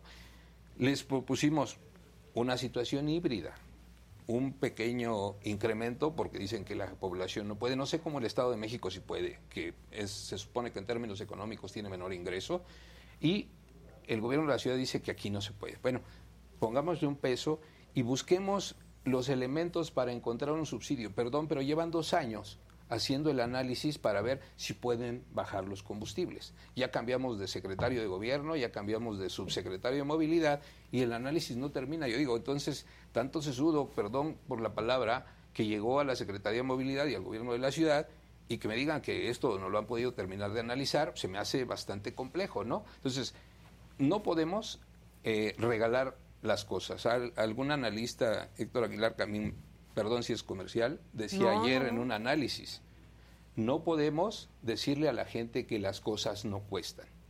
Todo en la vida Porque cuesta. incluso en si subsidiaria, si, hubiera subsidio, es un, es un costo para todos los que vivimos aquí y contribuimos. O sea, no lo paga el gobierno, lo paga el gobierno con nuestros impuestos. Así es.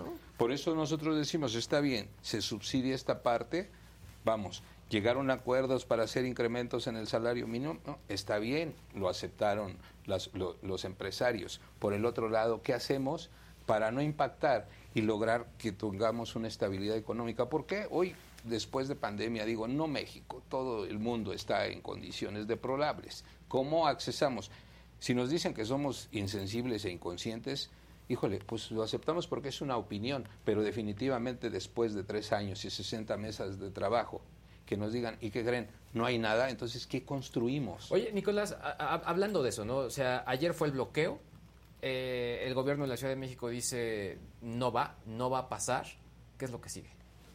El lunes tenemos eh, una mesa de trabajo que lo pudieron haber hecho en la semana anterior y pudieron haber evitado esto. Por eso nosotros decimos que los responsabilizamos como gobierno de lo que pasó, porque se los advertimos, se los dijimos y dijimos, párenlo. Estaban muy enojados. ahí. Estaban muy enojados, tan enojados que nunca habías visto un operativo en donde nunca viste un operativo en donde hubiese 16 o 15 o los que sean bloqueos y que llegue un número de granaderos y te mueva. O De los que ya no existen, De los que ya no existen, ¿no? Ese grupo, ahora es grupo negro, ¿no? El- el- hacen la misma función pero tienen otro nombre.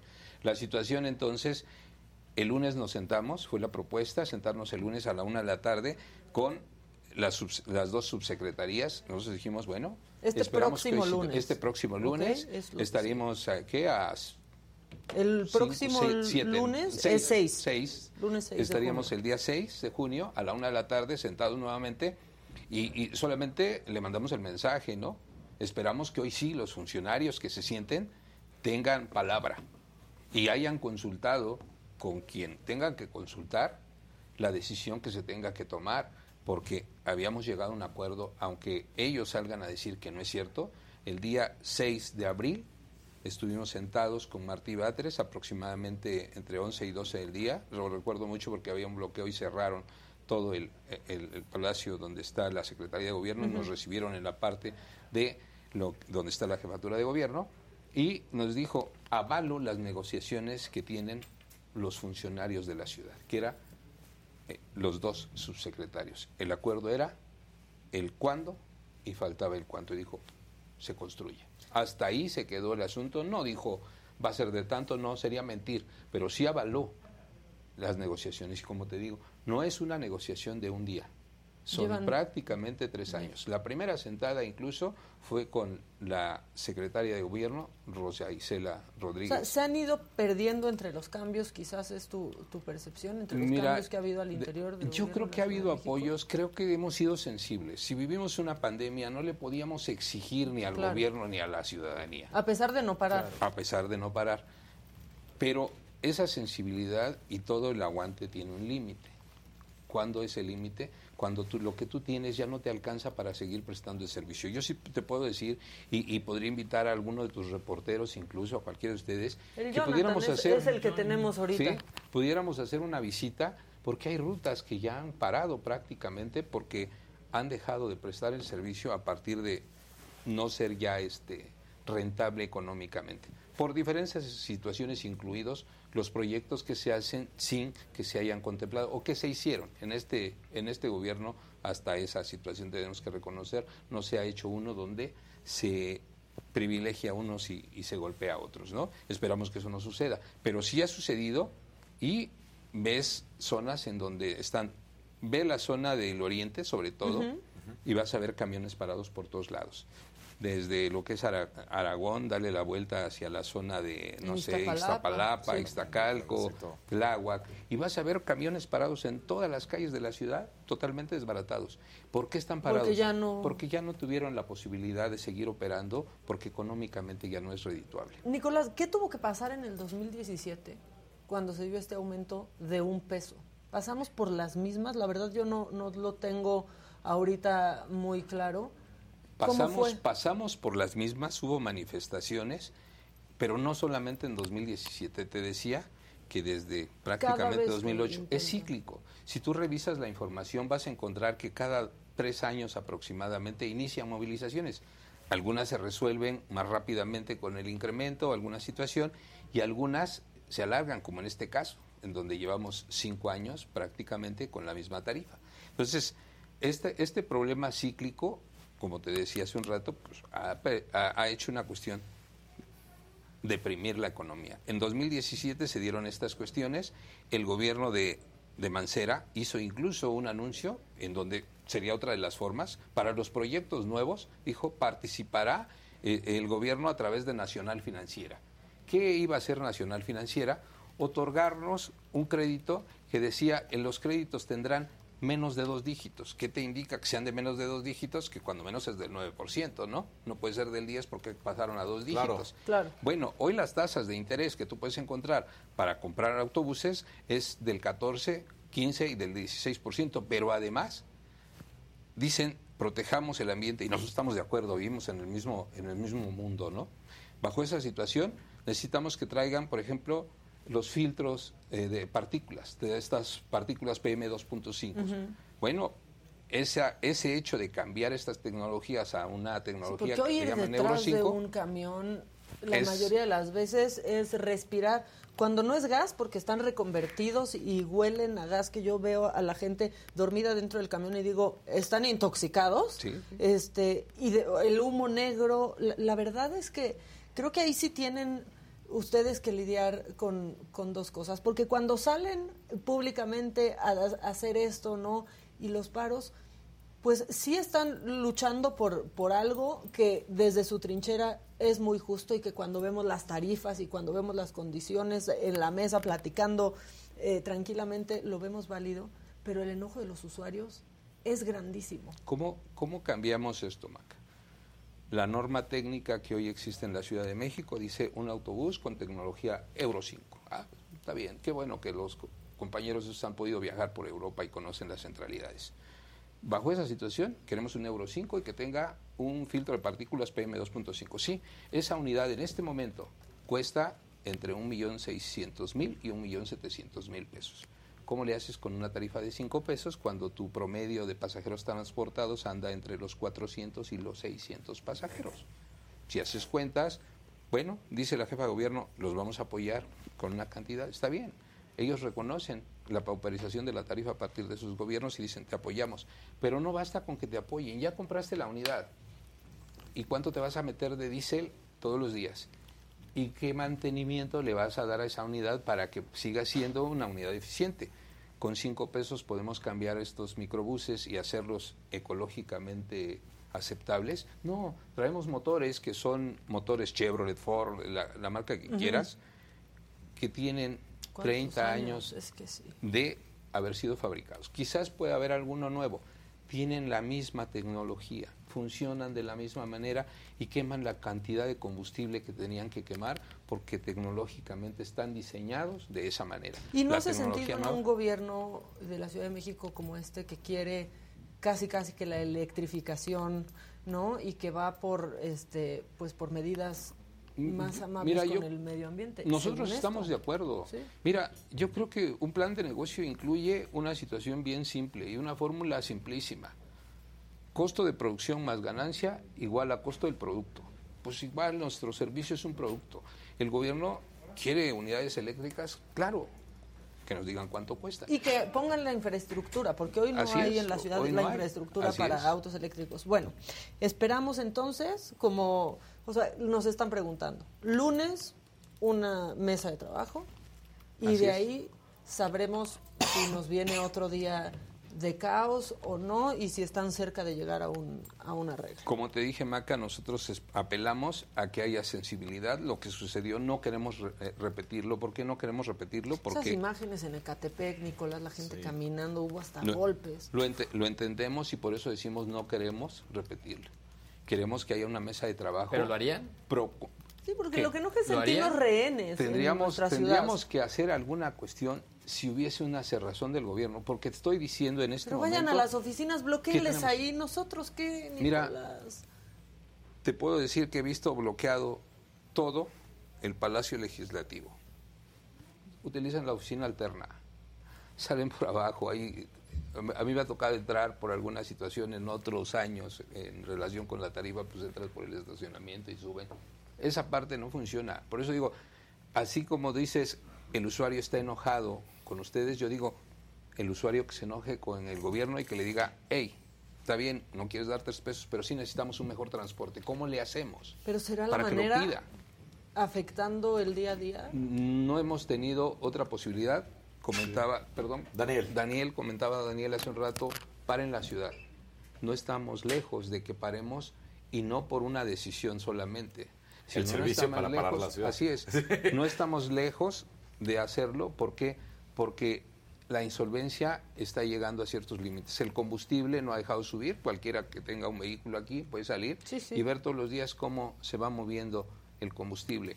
El combustible para nosotros es el 40% de lo que destinamos es prácticamente el 40% de nuestros ingresos en las empresas, que tenemos una condición diferente. En Metrobús sí ya nos actualizaron el pago por kilómetro, pero aún así destinamos el 40% de nuestro ingreso para el puro pago de combustible, independientemente de refacciones y todo. El compañero que tiene cinco pesos aproximadamente hoy está metiéndole, como te decía al principio, más o menos mil pesos. ¿Cuánto necesita generar para poder hacer su trabajo? Mil pesos de la, de- De del combustible. combustible. Mantenimiento, ponle bien poquito, pero son unidades tan viejas que ya Sí, necesitan mucho. pero que no les hacen no Yo- yo- tanto, la mira, verdad. Tenemos, tenemos un chat, Nicolás, que está en vivo. Sí. Y aunque sí hay empatía, eh, la mayoría nos dicen, por ejemplo, y te leo uno que se Sí, llama. Rafa Pardo, los choferes de camión y microbús no respetan el reglamento de tránsito y las patrullas ni se molestan en infraccionarlos. Otros también dicen, si ha subido todo, también tiene que subir las tarifas.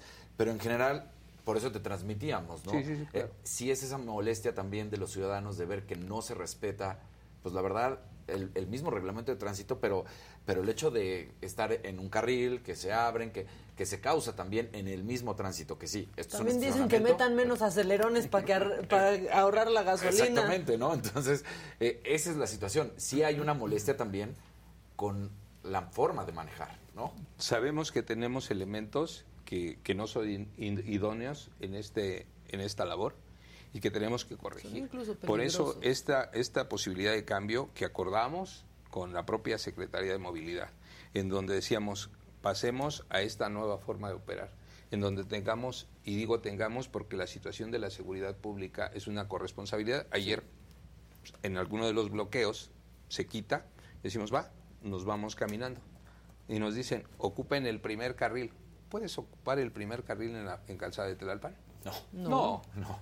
El ve- eh, la situación no solamente somos los transportistas. Hace muchos años escribía para un medio de comunicación, me pidieron un textito y escribí algo que, que decía, a fin de cuentas en esta ciudad todos somos microbuseros aceptando que nosotros le faltamos a la ley muchas veces, poniéndolo así, nosotros como autocríticamente. ¿Quién no lo hace? Yo veo a los conductores, ¿eh? yo muchos años Sí, conduje mi, mi microbús y veía como incluso el particular que lleva prisa se te atraviesa, se cierra, te estacionas y aceleran porque va uno tras otro y no quiere perder su espacio. Le sacas incluso la mano para decirle, dame chance de salir y el particular acelera, no saca la mano. Ay, no, tampoco si juro, siempre ¿eh? nos andan aventando una lámina y si nos pegan no traen ni seguro, exacto. nos avientan monedas. No estoy diciendo que no. Y digo exacto, lo, afirmo. O sea- lo afirmo incluso. No, no voy, a, no voy a negar lo que es una de realidad. coraje mutuo. Sacaste la mano, esperaste, pasó uno, pasaron dos, tres. Se vuelve desafortunadamente una costumbre que agarran y medio sacan los deditos los compañeros porque esa es la realidad. Y de ahí te voy. Sí, Y tú ves venir y no, pues, espérame. Y te pega Si- si lo haces, monstruo si lo sin haces, vas- seguro. Y ya como lo traen hay bien una, hay una, igual, les da igual. ¿qué hay ahí? En el seguro hay una situación también que, que la gente desconoce. Permitieron que se dieran lo que llamaron sociedades mutualistas, que no son mutualistas, porque la mutualidad tiene precisamente una reglamentación y es el reconocimiento de la institución de seguros y fianzas, ¿no? Bueno, lo permitieron durante muchos años y hoy nos dicen, por las quejas ciudadanas, es que no cumplen y queremos que haya seguros de verdad.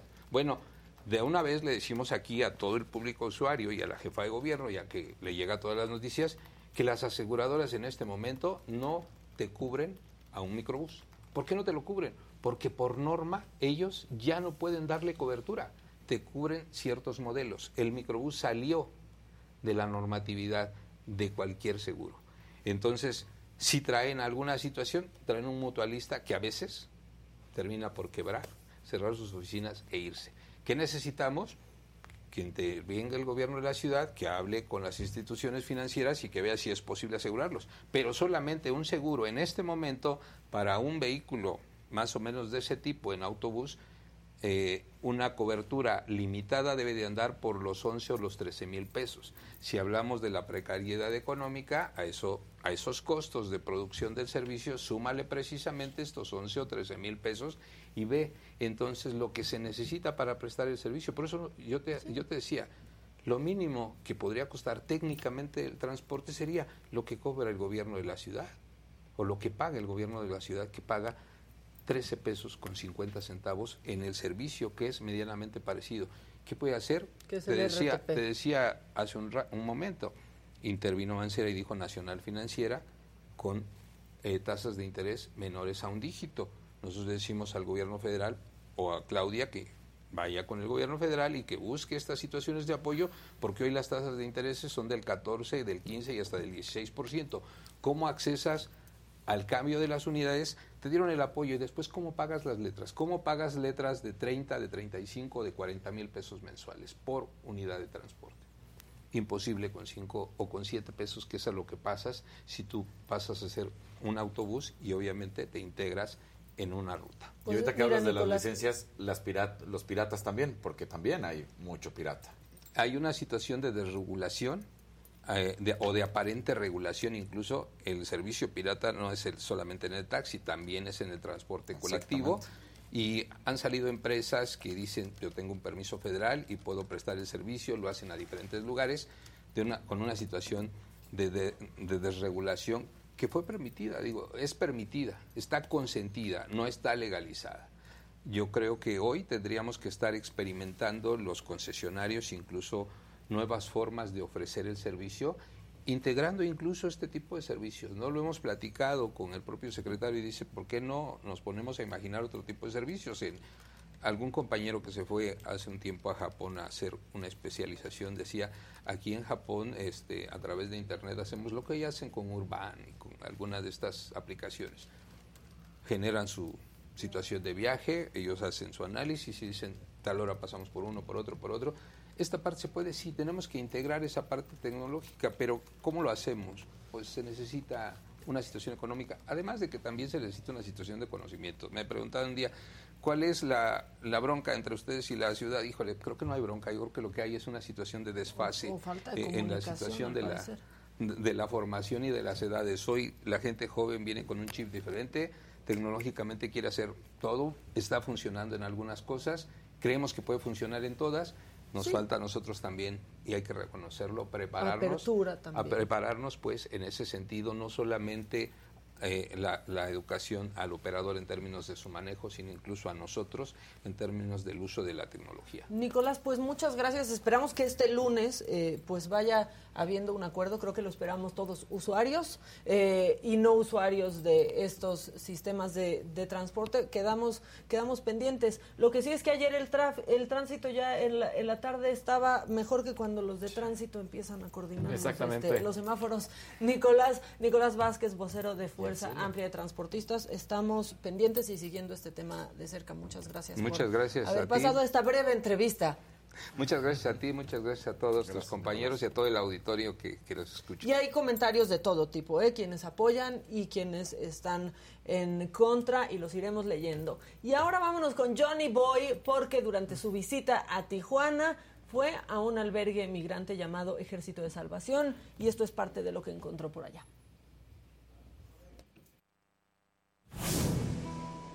Americano es parte de una pesadilla que viven cientos de migrantes que buscan de cualquier forma llegar a los Estados Unidos. Discriminación, violencia e inseguridad son fenómenos a los que se enfrentan con el fin de tener una mejor vida. Un desplazado de Nicaragua reveló que su gobierno los abandonó y la persecución política se convirtió en el arma más fuerte en contra de los que exigen paz, tranquilidad y oportunidades de trabajo.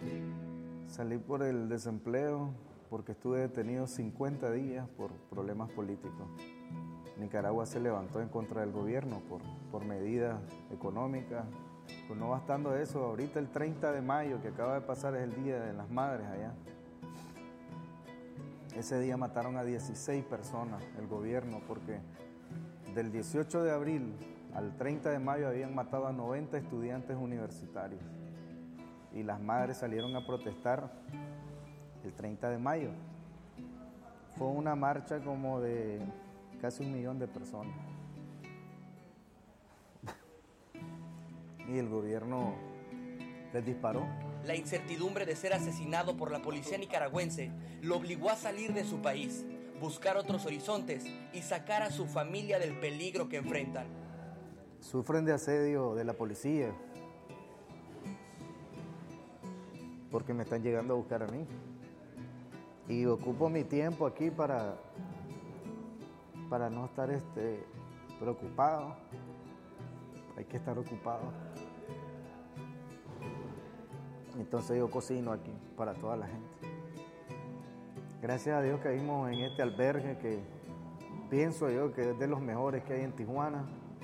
Tengo dos niñas, una de 19 años que está en la, en la universidad actualmente y una de 14 años. En Cuba pasa lo mismo. La represión política ha llevado a sus ciudadanos a dejar sus casas y enfrentarse a una realidad que no pidieron, que les obligaron a vivir y a esperar un proceso que las autoridades norteamericanas exigen para darles asilo político y poder ver a su familia. Mi hija tiene 20 años, mi esposa tiene 47 y yo 48. Llevamos 27 años juntos. ¿Y separados cuánto tiempo llevan? El tiempo que estamos aquí, el tiempo que llevo aquí que va a cumplir la hora, bueno, hoy día era ya casi 52 días que no nos vemos. Que está loco porque llegue el día 8 para ver si puedo aprobar la corte para, para estar juntos allá. El problema es que a veces tú dices las cosas y es cosas que te crean medio. ¿Qué mensaje le mandas a, a tu familia que estás tú aquí? Que se cuiden. ¿Los esperas ver pronto? Sí, tengo fe. Sin embargo, en Tijuana hay una luz al final del túnel. El albergue migratorio Ejército de Salvación y el gobierno municipal brindan un espacio para dormir y comer. También se trabaja a la par, ¿verdad? De alguna manera, este, tanto ellos eh, pues reciben eh, de alguna manera o enviamos algunas personas para, para aquellos que necesiten eh, algunas identificaciones, algunas personas que vienen o que viven en Estados Unidos por muchos años al llegar a México pues no cuentan con alguna identificación oficial, entonces también por parte del municipio ellos apoyan para eh, dar sus documentos, pero también eh, ellos pues buscan bolsa de trabajo, entonces sí, siempre hay una comunicación con, con el gobierno municipal. Los desplazados no ven el sueño americano como una salida, sino como una puerta de entrada a la paz y tranquilidad. Las organizaciones civiles como Al otro lado se enfrentan contra políticas migratorias estadounidenses que les complican el trabajo. Mira, hay diálogo, o sea, hay diálogo con las autoridades, pero eh, es una especie como de diálogo, puede ser a veces de sordos, ¿verdad? Porque pues ellos tienen su, su, su, idea y su concepción de la migración. Por ejemplo, nosotros decimos hay que abolir la detención migratoria. Los migrantes no tienen por qué cruzar y ser detenidos mientras se procesa su caso. ¿Por qué la, por qué la detención migratoria? Ellos creen que todo migrante debe ser detenido si cruza Estados Unidos. La lucha en conjunto de albergues, organizaciones civiles y el gobierno de Tijuana no tiene armas tiene la convicción de hacer valer el derecho de los migrantes a una vida sin miedo y sin temor de perder a lo que más aman, su familia. Para me lo dijo Adela, Jonathan Padilla. Muchas gracias, Jonathan. Y hoy está con nosotros, y creo que alguien preguntaba sobre este tema en el chat, está Marilu Rosada, quien es la presidenta de la Asociación Civil Manuel Rosada Cuellar, para pues hablar de sus más de 2.000 animales rescatados que están en peligro, Marilu, en este momento por falta de recursos y por algunas otras cosas que están sucediendo. Bienvenida, Marilu. Muchas gracias, Maca. Muchas gracias, chicos. Buenos Hola, días. Marilu, Pásale, Casarín, traes el cafecito, ándale, pasa. Pásale, estás en tu casa, estás en tu casa. Gracias. Cuéntanos qué es lo que está sucediendo, Marilu. Ahorita decías más de 2.000 perros y te dije, ¿cómo, ¿cómo se sostiene? Y me dijiste, sí es sostenible, pero nos están robando. Así es, Maca. Este, muchas gracias. Pues miren, le, les platico brevemente. Mi tío Manuel Rosada empezó hace 36 años rescatando perritos y gatos en el terremoto del 85 en Polanco, en la Ciudad de México. Llegó a tener pues casi 600 perritos en su casa y adecuó las instalaciones para salvarlos. Y se tuvo que mudar por el tema del espacio al Estado de México, a, Cuaut a Cuautitlán Izcalli, donde eh, construyó su albergue, su casa en el centro, alrededor de sus perros y llegó a tener casi 5 mil perritos ahí, ¿no? este, una, wow. una, cosa tremenda.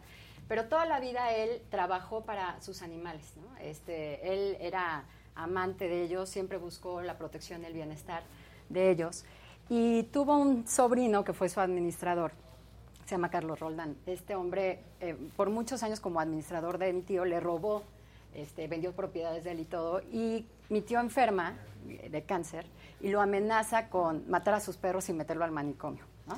Entonces, sí, sí, sí, muy, muy terrible. Entonces, eh, mi tío está súper preocupado por sus perros y sus gatos uh -huh. y le comento que por qué no hace una asociación que lleve su nombre. ¿no? En uh -huh. el 2010 funda su asociación, la Asociación Manuel Rosada Cuellar, y antes de antes de fallecer en, entra un abogado para supuestamente ayudar con el tema de, de este señor del sobrino. Y pues el abogado muy hábil este, empezó a buscar ahí la manera de, de, de introducirse con Ajá. mi tío, ganándose su confianza. Mi tío era un hombre mayor de 81 años, murió muy uh -huh. bueno, de muy buen corazón. Y bueno, pues este, antes de fallecer me dice mi tío, oye, no quiero que maten a mis perros, estoy muy preocupada con la amenaza del sobrino. Ajá. Y yo pues le digo en el hospital, ¿por qué no le dejas tu herencia a tus perros? ¿No? Entonces me dice mi tío, oye, yo no sabía que se podía hacer eso, estaba muy contento. Entonces antes de fallecer hace su testamento y le deja todos sus bienes a la asociación civil que, que él fundó. ¿no? Ok. Entonces este señor, el abogado, queda como albacea de mi tío. Y por muchos años este, yo le insistí en que pusiera pues, en orden todo el tema de las propiedades, porque mi tío dejó en su, en su testamento propiedades que se rentan, y de esas rentas se paga la manutención de, de la asociación y de los tres albergues que tenemos, con más de, un poquito más de dos mil perros y 52 gatitos ya, el día de hoy. Entonces, eh, esto lo deja para, para él y el abogado siempre me decía, yo llevo todo bien, yo llevo la administración bien, tú encárgate de los perros.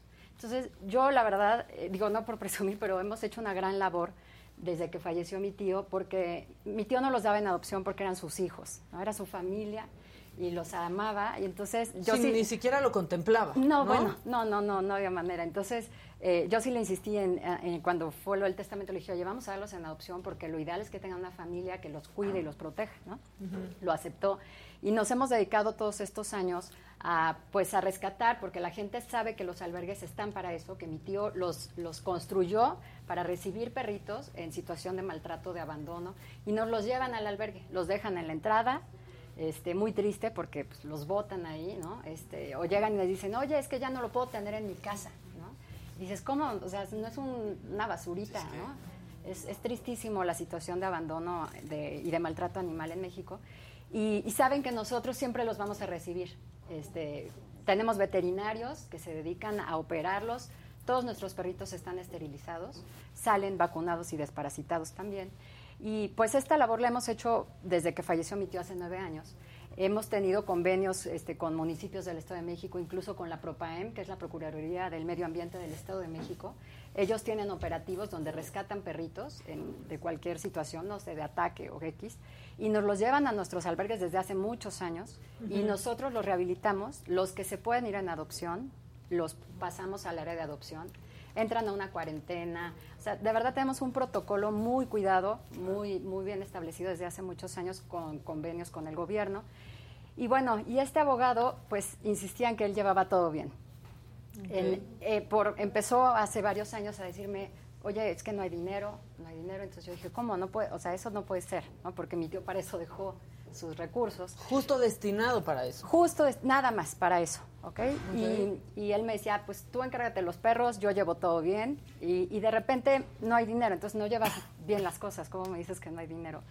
Y eh, en octubre del 2010 me dice, ya no hay dinero para la comida de los perros.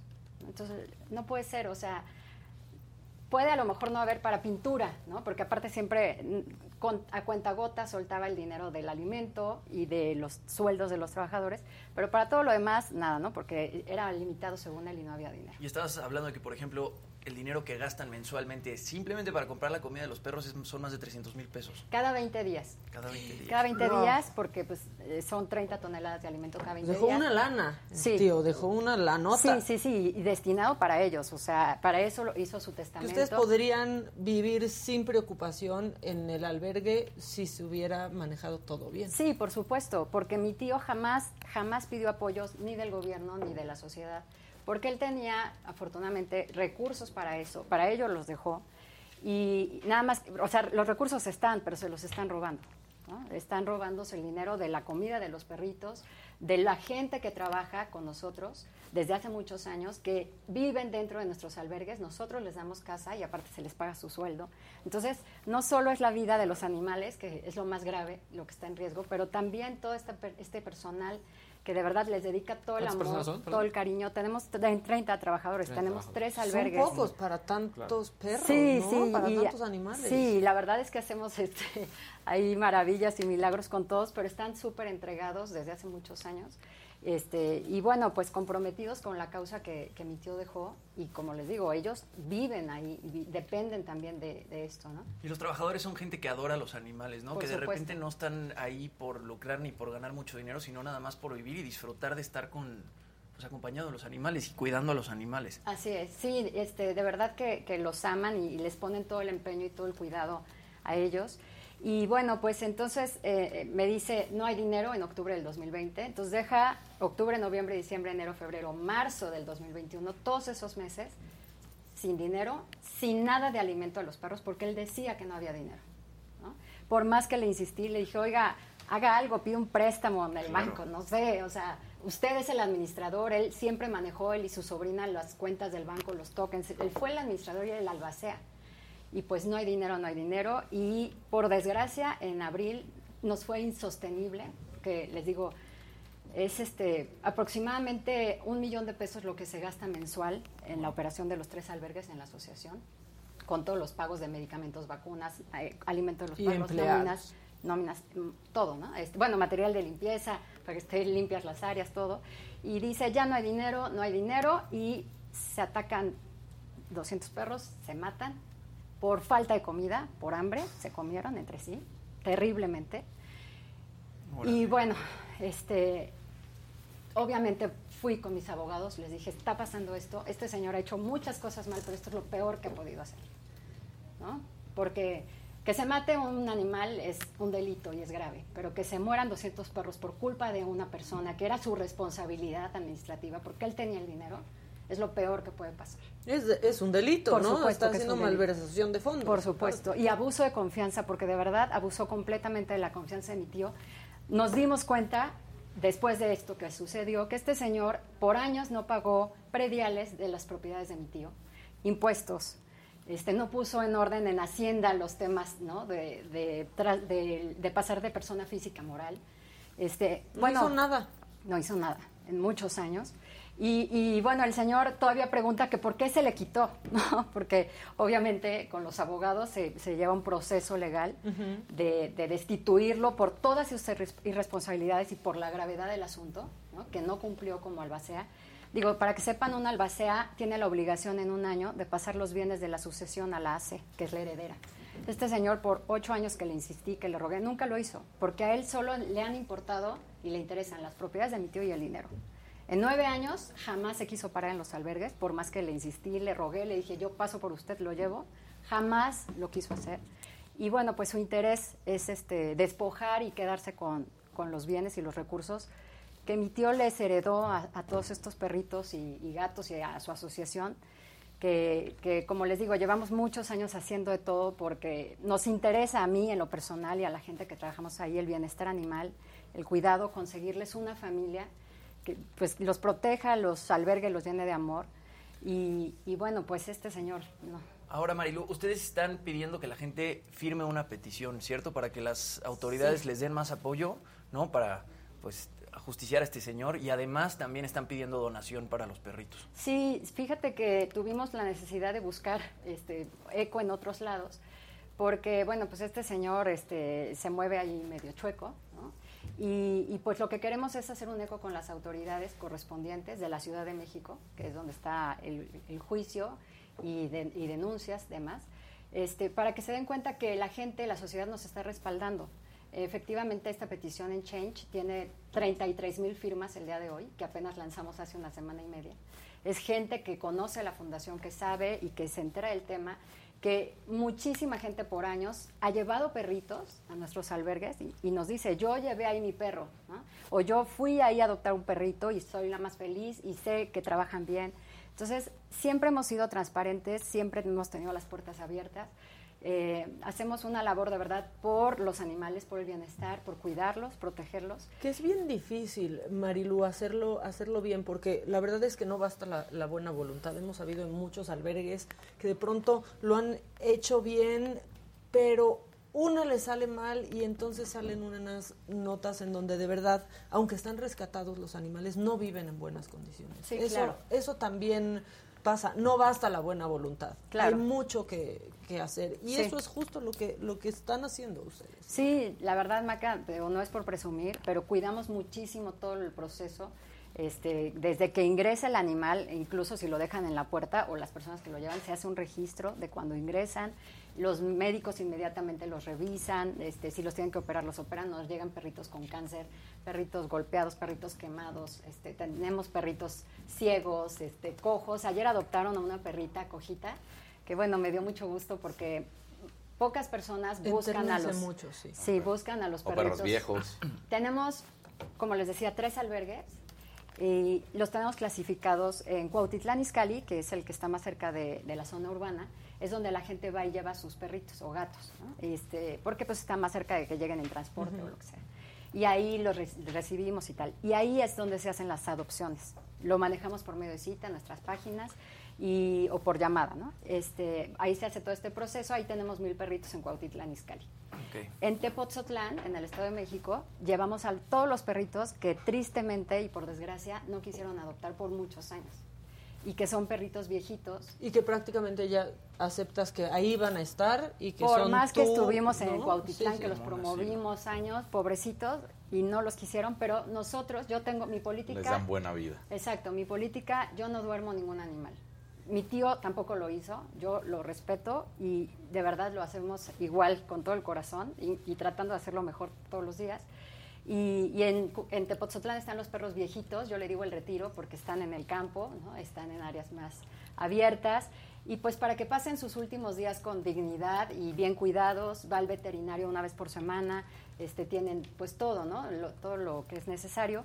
Y en el otro albergue, que es Magú, que es más pequeñito, llevamos a los perritos que por su naturaleza son agresivos, que han sido, como les decía, de rescates de Propaem o de, de otros lados, incluso los antirrábicos, porque pues para que no los duerman, nos llevan algunos a nosotros. Y pues para pon- no poner en peligro a las personas que los quieren adoptar, no los damos en adopción, están ahí, pero están en muy buenas condiciones. Aislados, viviendo bien. Con, con personal ¿Esos que los que tuvieron la atiende. situación? ¿Mande? La situación de que, pues... Los utilizaban de pelea Se empezaron como a, a comer entre sí o... No, no, no. Fíjate que eh, fue en, en uno de los albergues en Tepoztlán y es- fue una tristeza. O sea, la gente que trabaja con nosotros, incluso los perros, los atacaron porque estaban muertos de hambre. Claro. Era una desesperación, fue una tragedia, de verdad. Y, y que la verdad, es, cuando un perro tiene agresividad, ¿no? Una situación de agresividad, es incontrolable, no está ni siquiera en ellos, ¿no? Hay gente Así que es. acaba sacrificándolos o regalando y pues qué bueno que tengan un lugar a donde llegar. Así es. Marilu, muchas gracias por, No, por pasar por aquí. ¿Dónde pueden encontrar todos estos datos, apoyar al albergue? Por favor, Claro que sí, todo. Maca, muchas gracias. Mira, nuestras redes sociales, la página es fundacionrosada.org. En Instagram es F Manuel Rosada Cuellar, Rosada con Z. Facebook, Fundación Manuel Rosada Cuellar. Y bueno, eh, tenemos el teléfono 55 21 21 22 30. Y en la página de internet también tenemos un WhatsApp directo que, que respondemos para las citas o para cualquier asunto. Donativos igual están posteados en nuestra página porque como les digo, mi tío no, no tenía la necesidad de pedir apoyos. Ahorita sí la tenemos porque este señor tiene secuestrados los bienes de los perritos y de los gatos. Eh, no tenemos para comprar alimento porque él sigue cobrando las rentas de mi tío en su cuenta personal. Y, y no ha destinado desde hace más de dos años un solo peso ni para alimento, ni para el pago de trabajadores, ni para nada. Entonces, por eso pedimos el apoyo de las autoridades competentes porque sabemos que ellos van a hacer prevalecer el Estado de Derecho, que es lo único que pedimos. Sabemos, que se haga, o por lo menos esperamos, ¿no? Espero, ¿no? Que Sí. se cumpla la ley, que se haga justicia, que es lo único que pedimos, y pues le- que se cumpla la voluntad de mi tío que, que destinó para estos animalitos. Marilu, muchísimas gracias por pasar Gracias, por aquí. Maca, gracias a ustedes. Nos Gracias, quedamos Marilu. pendientes Gracias. con, con, ese, con ese tema. Muchas gracias. Estoy a sus órdenes, muchas gracias. Bueno, banda, y ahora hay, hay resumen porque hay mucha información. Este, y es que, pues sí, con cuatro días de fiesta, ya, ya les dijimos, ¿no? Lo que, lo que sucedió con, con la reina. Parece que ya hay más cancelaciones, ¿eh? Ahorita les vamos a informar de, de eso y lo que nos preguntan en las redes sociales y aquí en el chat del programa. Ayer el expresidente de la Cámara de Diputados, Porfirio Muñoz Ledo, pues la verdad es que acusó que el presidente Andrés Manuel López Obrador tiene vínculos con el crimen organizado, situación que busca heredar a su sucesor o sucesora en 2024. Así lo dijo, pero hoy, hoy el presidente le respondió, híjole, y pues la verdad, como diría el presidente, eso sí calienta por lo menos a él. Vean su reacción. Es realmente eh, muy corriente, muy vulgar todo esto. Eh, lo lamento, porque, por ejemplo, el licenciado Muñoz Ledo me conoce muy bien, Eh, se atreve a sostener de que el gobierno tiene vínculos con el narcotráfico. Es eh, un juicio sin fundamento, temerario. Pues ahí está. También en la mañanera de hoy, pues el gobernador de Oaxaca, que es Alejandro Murat, dio un nuevo balance de las afectaciones provocadas por el huracán Ágata. Eh, este huracán que primero habían reportado saldo blanco, pero después la cifra pues eh, cambió. Hasta el momento son nueve personas muertas, pero el número de desaparecidos ha bajado a cinco, que son ya buscados por el grupo de binomios caninos de la Sedena. Para conocer el número real de hoy, justamente hoy, las autoridades pues van a comenzar a realizar un censo, así lo dijo Alejandro Murat. Ya se acordó con Bienestar y la coordinación de delegaciones del Estado empezar el día de hoy los censos de la vivienda, que es la otra gran demanda ciudadana, señor presidente, y que el día de hoy estarán saliendo brigadas para que casa por casa se pueda hacer el censo y dar una respuesta ágil y rápida. Bueno, y Baja California Sur es el noveno estado de la República en aprobar la despenalización del aborto hasta la semana 12 de gestación. La medida incluye que las instituciones de salud deberán proceder con la interrupción del embarazo en máximo cinco días. Esto luego de haber presentado la solicitud. Fue un buen día ayer para Baja California. Compañeros, este, aquí siguen ya bien presentes en el en el chat todos y yo creo que es hora de pedir likes. Están informados, es echen viernes. su like, cáiganse con su like Su en like este momento. Cuéntenos qué demonios van a hacer el fin de semana. Que ¿Qué parezca plan que es tienes? viernes, ¿no? Que se note, ¿qué Que plan tienes para el fin de semana? Vamos a ir a Valle. Ah, ¿Ahorita? Ah, no, mañana. Mañana. Exacto. Está bien, es buen plan para Claro. una nochecita. Exacto. Jimmy, Yo también voy a Valle. ¿van juntos? Vamos a ir a Valle. O sea, algo que no sepamos, Casarín y yo. Vamos a ir a Valle. Exacto. ¿Tú también vas a ir a Valle? Sí. Se, se te invitó, ¿También Maquita. juntos? Se te invitó, Maquita. Claro que sí, sí es cierto. Maquita sí se te cierto. invitó. Sí es Pero cierto. mucho Y te y dije que tenía trabajo Sí, de por eso nadie dijo nada. Sí es cierto. Y sí, tienes mucho trabajo que hasta se te Sí, olvidó. es cierto. La bendición, la, La bendición, bendición. va a ser La bendición de la bendición. Baby Dani va a ser bautizado, presentado ante el Señor. Le, le sacan el chamuco. Que me Pero dijo, deja de tráenos- decir eso, no tiene chamuco. Y yo, bueno, pues a Tráenos que- el bolo, Adela y a mí. Claro que sí. O sea, Adela no puede ir porque no está. Y sí, ya nos había invitado. Y tú nos pero dijiste que chamba, la cual sí. Grabación todo el fin de semana de una cosa que está Chamba chamba. muy Chamba preciosa. es chamba. Primero lo que deja. Que ya sabrán. Y luego lo que apendeja. Y luego lo que pendeja, Así, exactamente. este, Aún en ya regresa Adela el lunes, sí, ya regresa Adela el lunes. Manuel García dice que su plan es ir a Six Flags.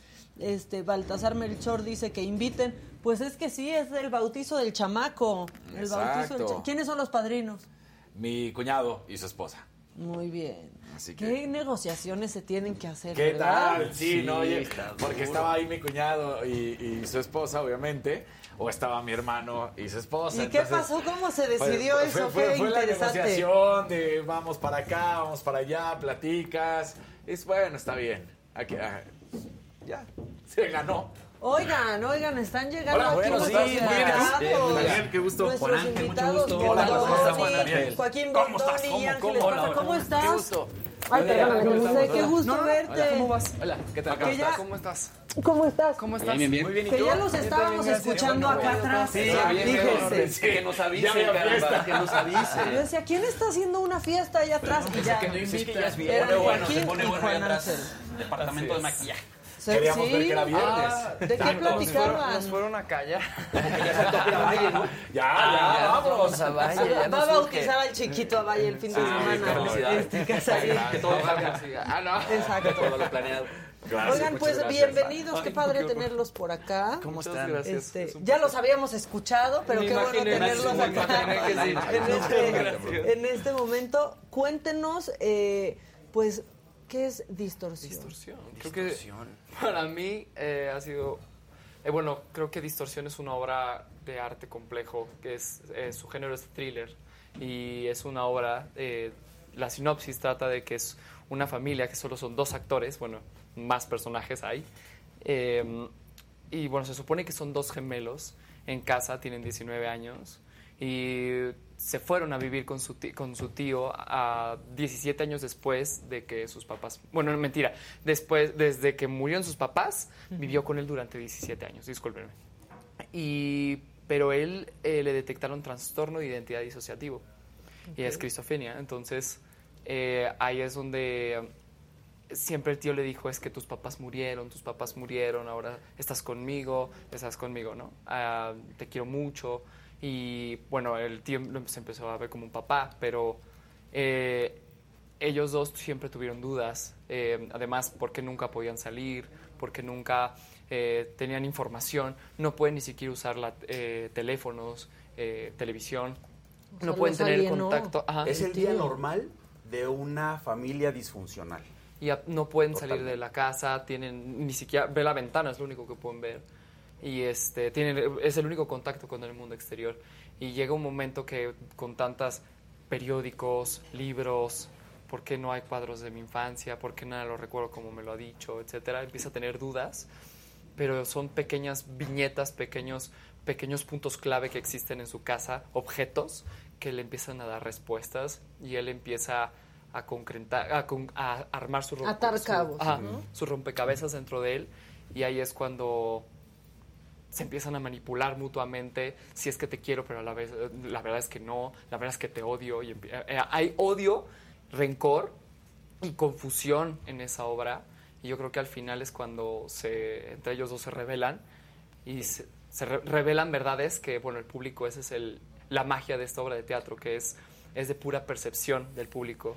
No hay un final concreto cada público tiene que quedar abierto. Da su, ah, eso es- Eso Queda- está- queda de esas películas Te engancha, buenísimas. te engancha muchísimo y también te da paz, ¿no? Porque dices, ya, yo voy a pensar Sí, que así de- terminó todo. Sí, bueno, y es que eh, eh, la invitación a la gente es que venga a meterse un rato a un mundo de locura de personajes. ¿no? Es, estos personajes lo que hacen, el tío lo que, lo que hace es crearle una, una, una realidad a sus sobrinos totalmente distorsionada. Distinta, El- el- claro. ajá, Ajá. le- les, les ha creado un mundo durante 17 años que solo ellos conocen y... Porque el tío es psicólogo también. El tío es psicólogo. Y esa parte también es interesante, ¿no? Como un psicólogo puede psicólogo. es jugar Ahí- con la esa es la- parte interesante de la historia, Qué miedo. co- cómo él poco a poco se va metiendo en la mente de, est- de estos chavos para eh, manipularles ya no solo su, su- su vida, sino, su- sino sus sentimientos, ¿no? O sea, Claro. su percepción de la realidad. Entonces, eh, se habla de la esquizofrenia, se habla del trastorno de identidad disociativo, pero por eso cuando dicen, es que son dos personajes, pues yo te diría que hay, bastan- hay bastantes más, Más. si no muchos, sí hay varios más. No, y lo que están diciendo que un final abierto, pues de entrada como lo, lo narra y al final lo deja, parecería como de un secuestrador con, con una persona. Y luego parece, cuando da Jimmy esto, de un psiquiátrico, de un hospital psiquiátrico, ¿no? Entonces, pues ya de entrada ahí Eh, tienes... claro, aparte, ay, perdón que interrumpa, igual, por ejemplo, se dice también que es abogado. Él dice que es abogado, que da la ley, que quiere la O sea, van a jugar con nuestra mente. Esa es la intención de la. Por eso, Pues por sí. eso es eh, distorsión el juego de la mente. Ahora, este trastorno de identidad disociativo significa que tienes diferentes personalidades, en, que tu personaje tiene diferentes personalidades. ¿Qué tan complejo fue para ti de pronto entrar en diferentes personajes? Mira, esta obra lleva desde el 2019 que se empezó a trabajar. Ok. Y yo creo que, bueno, yo tenía creo que hay, no te miento, de 15 años, 16 años. Y este y yo, bueno, me costó más trabajo que es el de Federico, eh, porque siento que era, era una persona que yo necesitaba, bueno, además de leer el guion, yo quise, eh, dije, necesito realmente que tenga un saber cómo piensa el personaje. Necesito saber cómo piensa el personaje. Necesito saber cómo camina, cómo respira, qué hace, cuáles son sus como sus mañas en cuando está solo, ¿no? Que es yo creo que para conocerlo cuál es su punto de más vulnerable al punto más eh, por decirlo explosivo de él. Entonces, eh, yo creo que agarré tantas cosas de tantos lados, por ejemplo, en especial, que ayer lo comenté en una entrevista, fue de, de un niño en especial, no voy a decir su nombre por respeto, pero es, bueno, creo que es como 14 años tendrá.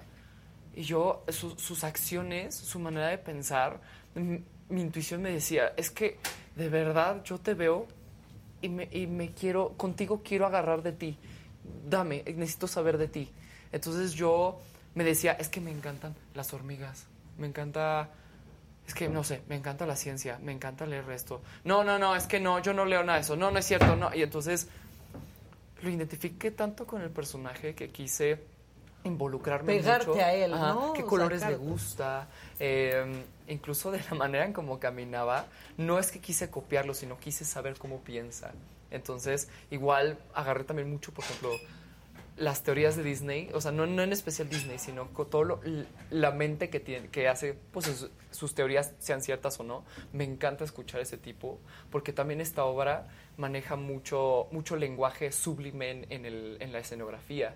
Entonces, em, por eso también creo que al, al escuchar música, mucho Tim Burton también, eh, una serie que se llama Stranger Things también, una escena final que Te agarraste de muchos lados. de muchos lados, sensitivamente y emocionalmente, sentía como en el momento final, eh, en un, un acto que, que es muy fuerte, creo que emocionalmente es muy punzante a lo que escuchaba música demasiado trance, eh, incluso enigmática, a lo que más que nada me manejé mucho por sensaciones del personaje. Entonces lo fui sintiendo y bueno, con Francisco era escuchar Pavarotti.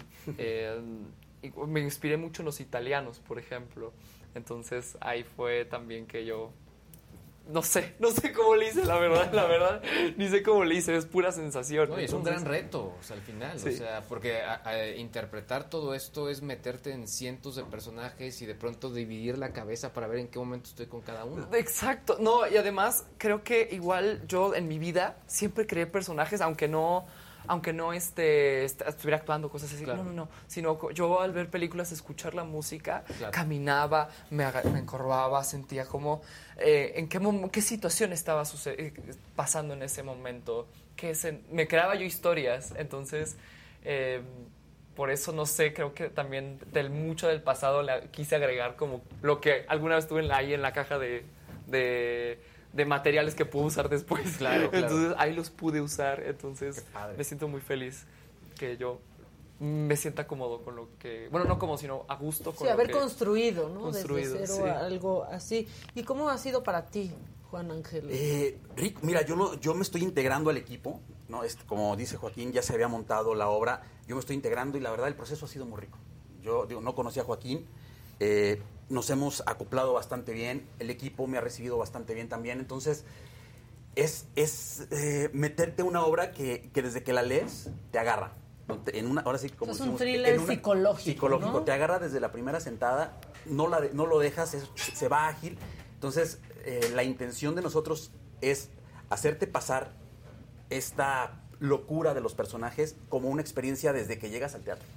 Desde que llegas al teatro ya, ya empiezas a escuchar este, por ahí lo que, lo que los gemelos es- escuchan en su cabeza. El Eh, teléfono. eh, Ay, hay efectos por ahí de, de- de luces, la escenografía. Y, y como me gusta mucho decirlo, la experiencia del teatro se vive en el teatro. Ahora, con lo de la pandemia, se, se vieron las, las posibilidades de, de llegarle a más gente por, por medios de streaming, por, para, para, para seguir haciendo cosas, pero el teatro se tiene que vivir en el teatro, ¿no? Y eso es parte de la intención de la producción eh, de nuestro director, productor, que es este Sergio Scarpet. Sergio Scarpet, que aparte escribió la obra, este, de, de que tú como Me gira espectador... mucho la ardilla. Ajá, y pero ardilla. que tú llegues y te empieces a meter en este, en este universo de los personajes y la invitación es a que vayan a meter, como dice una parte de la obra, ven y te invito a que, a que entres al mundo de la locura. Entra a mi locura. A mi locura, Ajá, claro. entra a mi locura. Que es fascinante, ¿no? De verdad. O sea, porque uno no puede ver su propia locura ni adentrarse tanto como en lo ajeno. Exacto. Y- ¿No? Y, si te O das sea, ese la permiso verdad. por, y si te das ese permiso por hora y media, dos horas, ¿no? Entras a la convención, a la ficción de la obra y creo que el resultado puede ser muy interesante para la gente. Vas a- va, se puede hasta hacer un poquito de catarsis, se puede terapear Bueno, sí, Sí. para eso sirve muchísimo el teatro. Eh, ¿En dónde están? Horarios, todo. Suéltenlo de una vez. Eh, bueno, estamos en el Teatro Shola, Julio Preto, ahí en la del Valle, si no me equivoco. en Xola. En Xola. En Xola. En Xola. En. Y estamos eh, todos los fines de, eh, de semana de junio, sábados a las 6. Sábados y domingos, sábados 6 y 8.30, 30. domingos a las 6. Así es. Perfecto. Y los jueves hay dos por uno. Así es. Ah, y los jueves hay dos por uno, exacto. Eh, los jueves dos por uno, así justo como ayer. Exacto, Muy constantemente bien, sí, sí, lo estamos- lo- les estamos recordando a la gente en nuestras redes para que, para que lo tomen en cuenta y bueno, pues, se lleven al- a la mamá, al amigo, novio, novia. No, es, bueno sumamos al teatro ¿no? retomemos nuestra, nuestra Y queremos, normalidad. tenemos muchas ganas de salir ya la gente, queremos ir a conciertos, ir a teatro. Vamos al teatro, Por claro lo menos sí. hasta que llegue otra ola o la viruela Ay, nos opciones- opciones hay muchas, y El meteorito. El meteorito, sí, Sí. muchas cosas pueden pasar, pero en lo que pasan, vamos al teatro. Muchas gracias No, por gracias. acá Un placer. y los Muchas estaremos gracias. yendo a visitar sin, sin duda. Y vámonos ahora con Jonathan Padilla, porque también mientras andaba en Tijuana entrevistó a la alcaldesa que es Montserrat Caballero, y esto es un cachito de lo que dijo. Muchas A nivel estatal, eh, porque si la seguridad, muchos ciudadanos no saben que no le corresponde al municipio. Nosotros prevenimos, prevenimos, pero tenemos 2.000 policías con 2 millones de habitantes. Entonces, imagínate, la, la métrica, la métrica es difícil mantenernos este, con cada ciudadano. Sin embargo, implementamos seguridad para todos. Implementamos el botón naranja.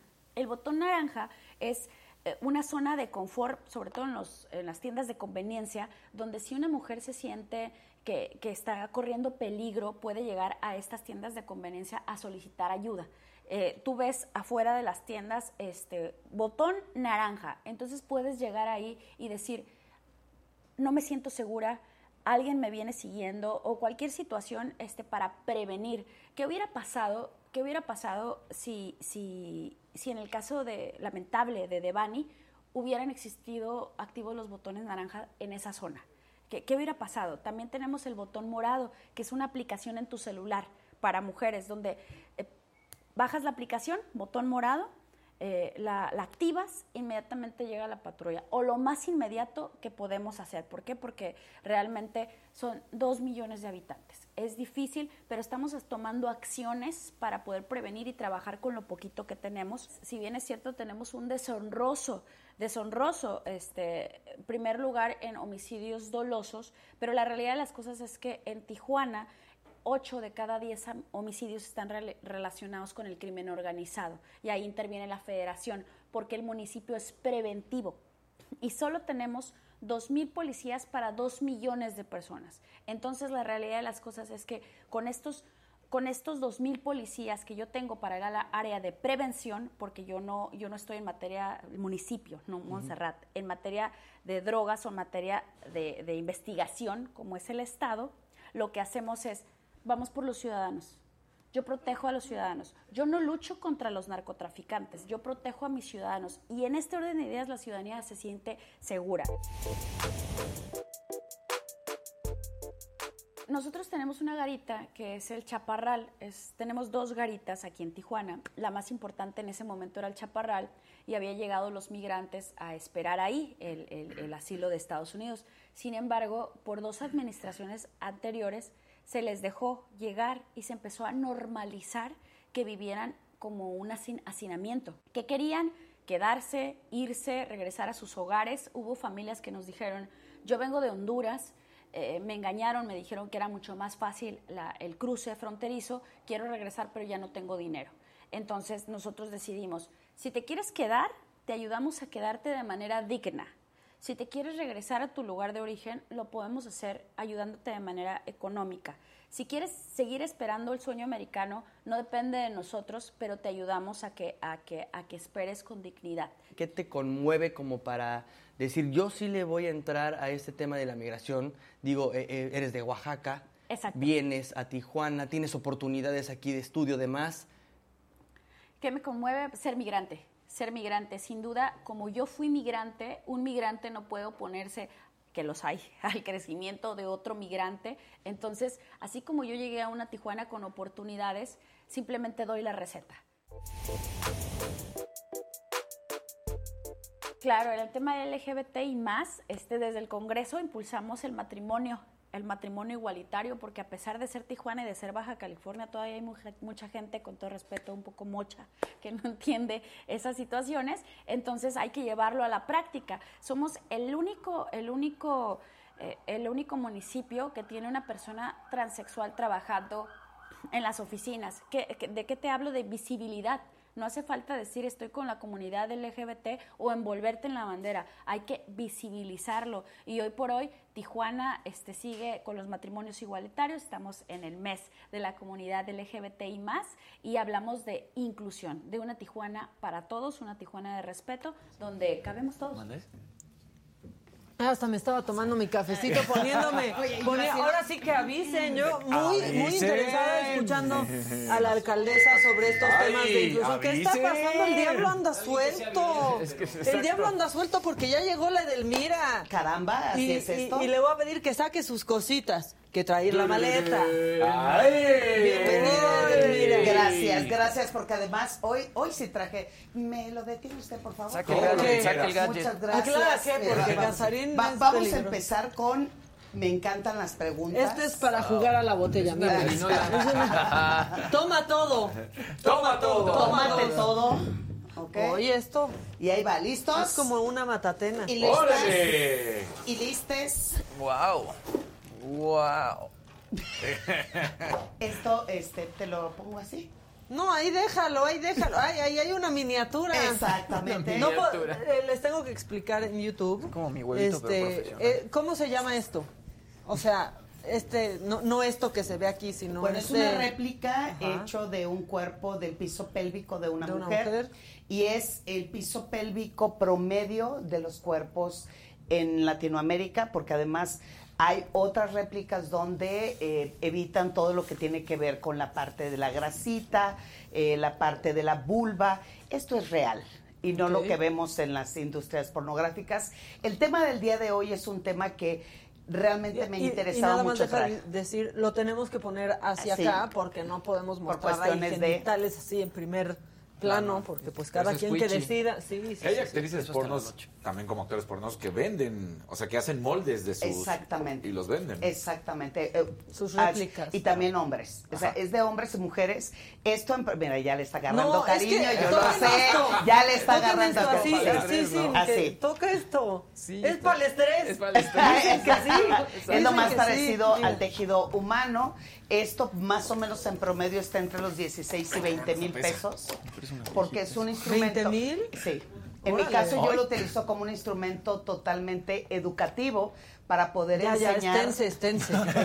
O sea, oye, ¿te das ¿Qué te pasa? Inmediatamente. Averiguando qué hay adentro, pues. ¿Qué no Pues sabes? sí, trae bebé o no? No, no, no se puede investigar de esa manera, pero sí No, la no, no de réplica. esa manera. En la réplica sí se puede este, estimular en la réplica. No está haciendo usted. eso consensuado, ya este esténse. Ah, es para que... Ese está, más chiqui- ese está más barato. Ese es el Bebé botón en el chiquito. que, ese es el que pruebas las baterías, a ver si funciona. no, no, no, este, no tiene batería. Nuestro Prueba público, gratis. exacto, nuestro público, mira, la, la traigo para acá. La, la bombita de Andrés García. Eh, No, la bombita de Andrés García es intra, Es- está ajá, dentro. Esto es totalmente externo. El tema del día de hoy es Órale. el dolor eh, en la penetración o el vaginismo. Eh, eso también se llama dispareunia. ¿Qué es lo que está pasando?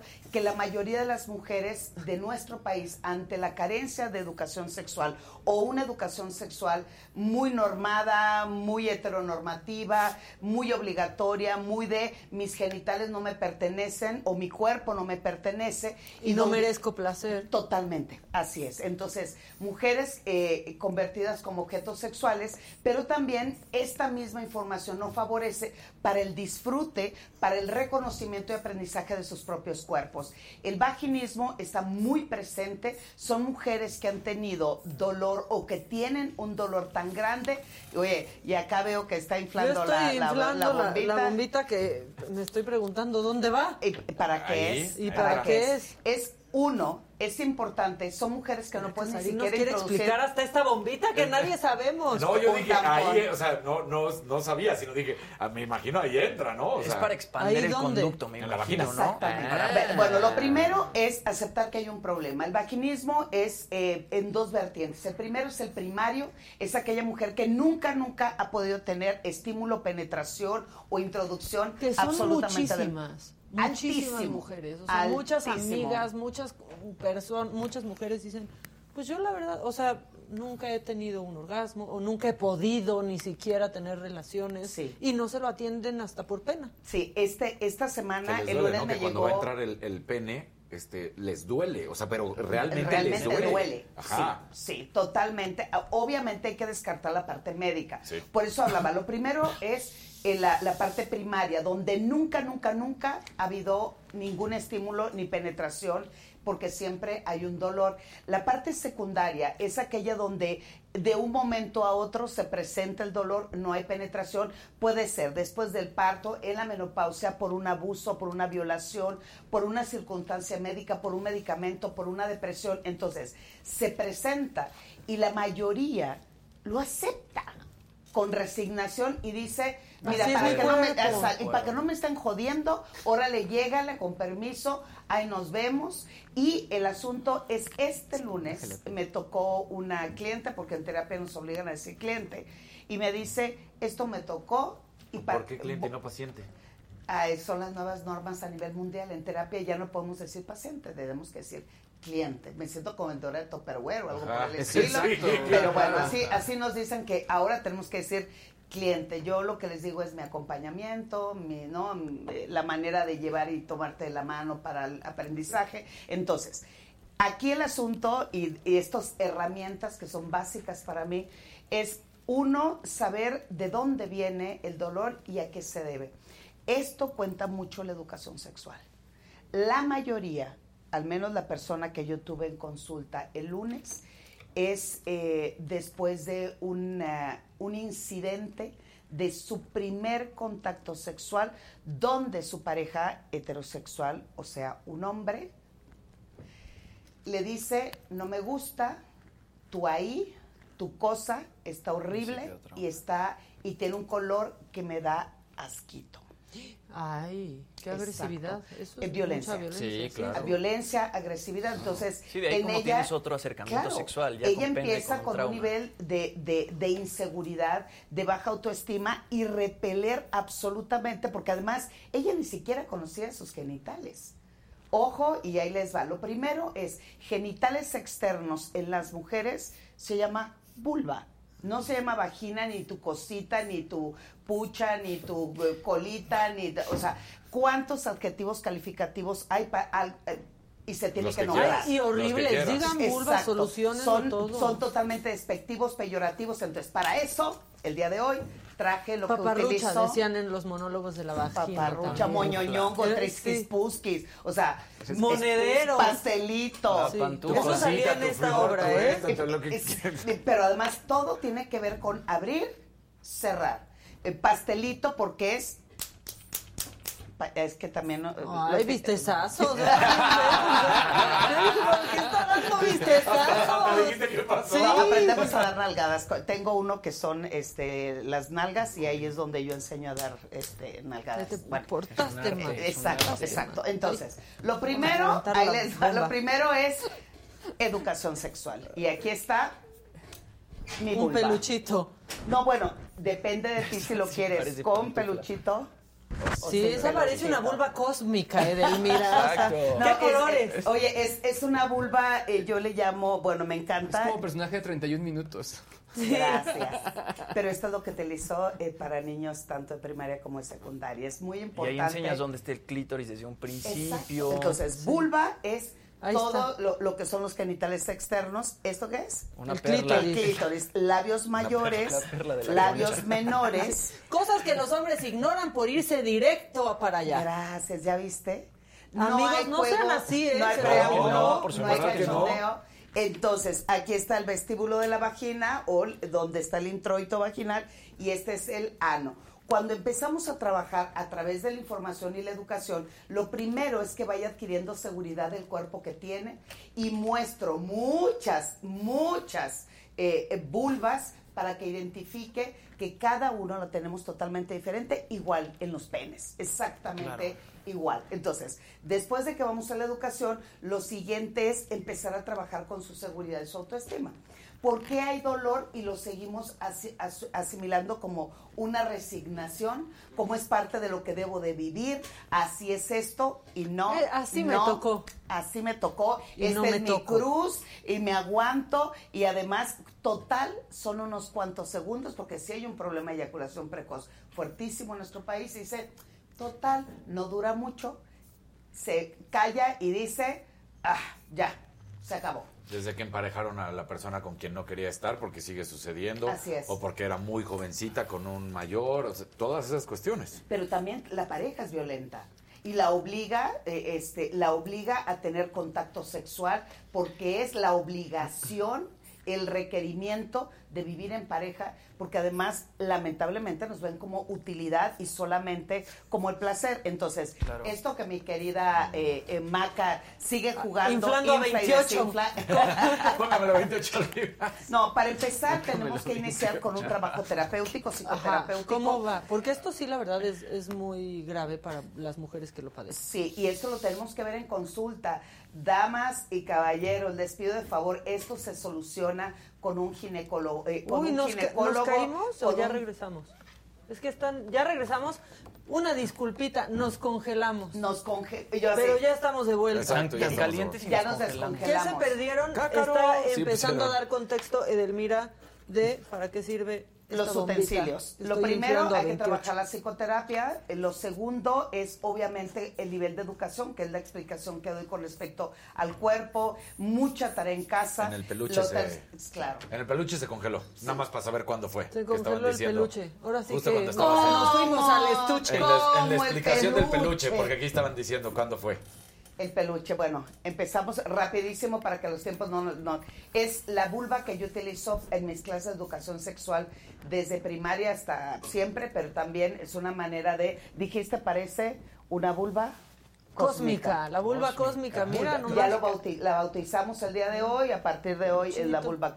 Quitamos el vello púbico por aquello de que algunas personas no lo quiten totalmente, ese es, ese es otro... Eso ya es de estilos. Es eso, es eso, no, pero es importante tener vello púbico. Hay que mantener la temperatura, la humedad necesaria, la, eh, eh, la humedad para Bien que la mucosa de la vagina y la vulva se mantenga en su pH, en su perfecta Luego demostramos condición. lo que los hombres Por deciden favor. ignorar, que es el clítoris, por Exacto. pasar directo así de pásele a lo barrido. No, no, no, pásele antes aquí Las la antesala. mayores. Exacto. Sí, Y la si, y si- antesala. y si de aquí no pasamos, no. acuérdese Se me hace que Jimmy es bien bueno para el preámbulo. Y es que aparte, Bien a ver, estás mencionando esta parte del dolor, ¿no? Que de pronto una penetración puede llegar a ser dolorosa. Evidentemente va a ser eh, dolorosa si además no hay No lubricación trabajaste. de la vulva, que esa lubricación la vas a lograr No con todo el muy comprometida. este, pre-thing, con el juego previo, ¿no? Sí, así y una es. vez que la vagina está lubricada, pues es cuando pues debe Pero de es que además la gran mayoría agarra el clítoris como si fuera un timbre. O sea, se agarran del Si no.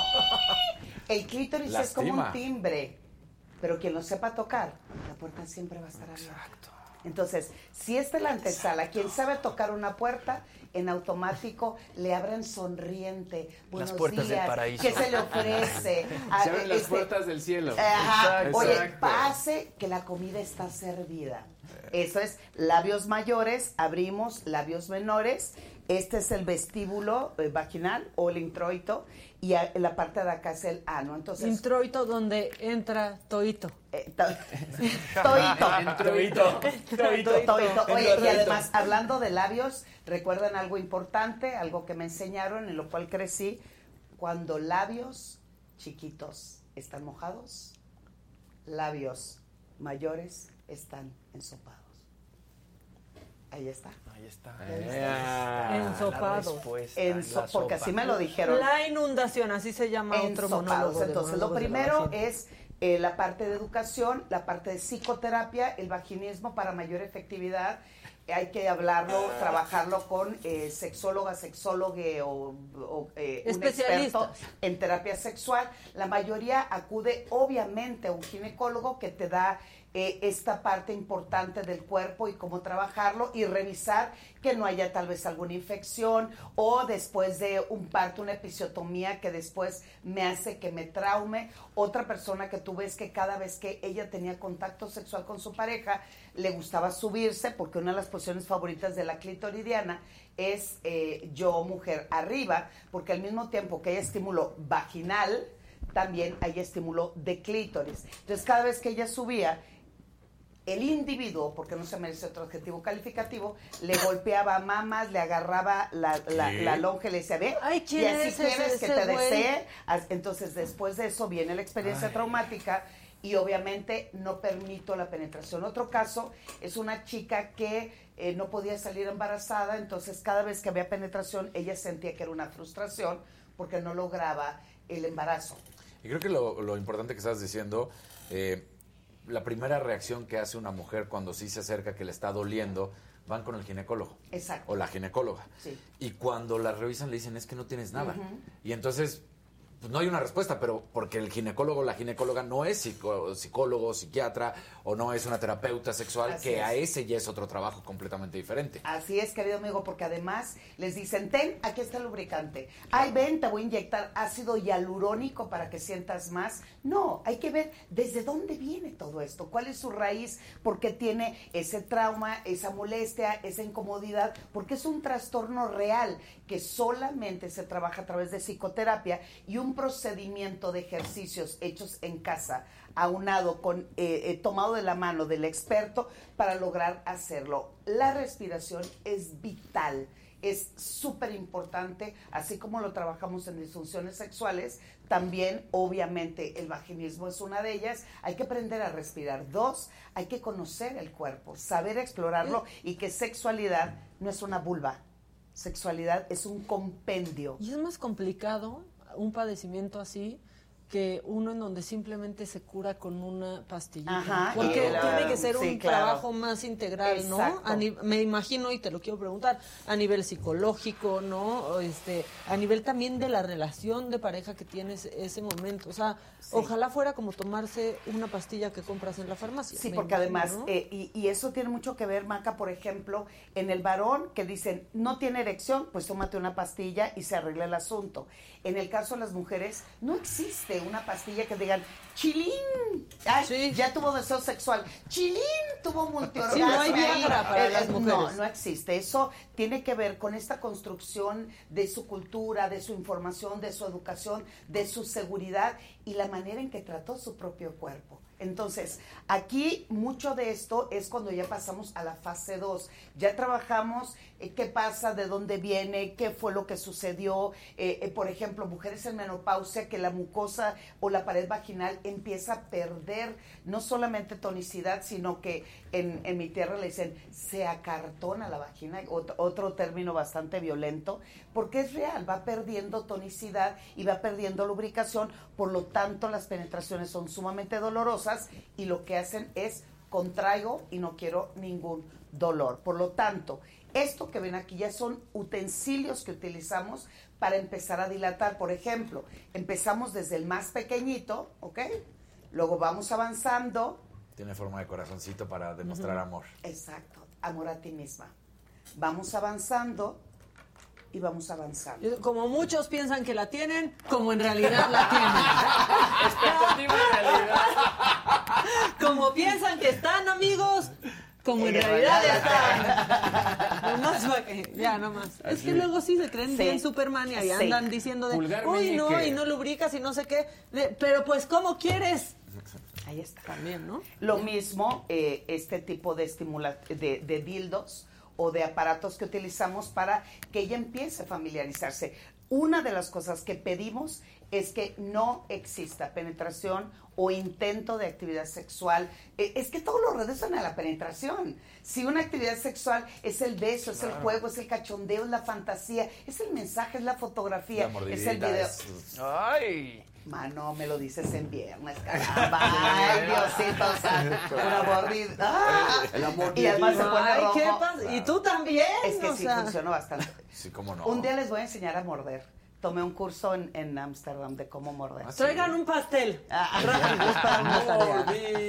Mordida. Lo mismo es, empezamos con lo más pequeño para que vaya tomando confianza, pero también aprendiendo a conocer, a contactar y a tener su propio placer. Y es que también algo, algo que pasa, los hombres crecen muy seguros de sí mismos, de su corporalidad, ¿no?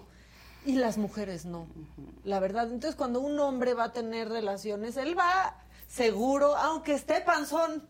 Claro. O sea, la verdad es que no están acostumbrados a tener pena de su cuerpo, a cuando tienen que ir a la playa decir, chini, me tengo que poner traje de baño. No, a los hombres les vale y traen su traje de baño y la disfrutan. Traen Esa, la panza así esa y la es la verdad.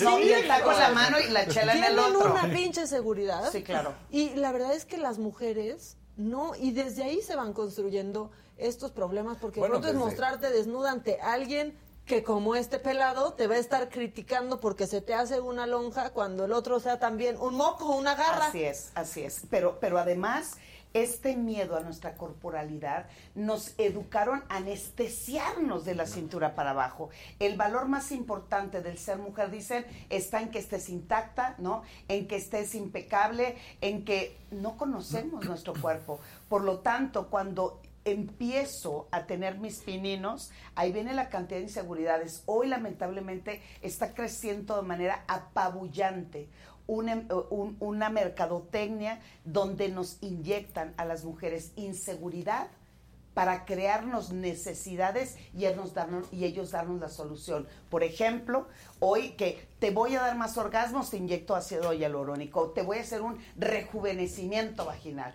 te voy a aclarar tu vulva o tu ano para que eso sea mayor eh, atractivo para tu pareja. Entonces, estas inseguridades que nos han sembrado hoy la están aprovechando al triple y te dicen, la tienes fea. Y te sacan fotografías de vulvas de dónde sacaron, pues obviamente de la industria pornográfica. Por eso el vello púbico se ausentó.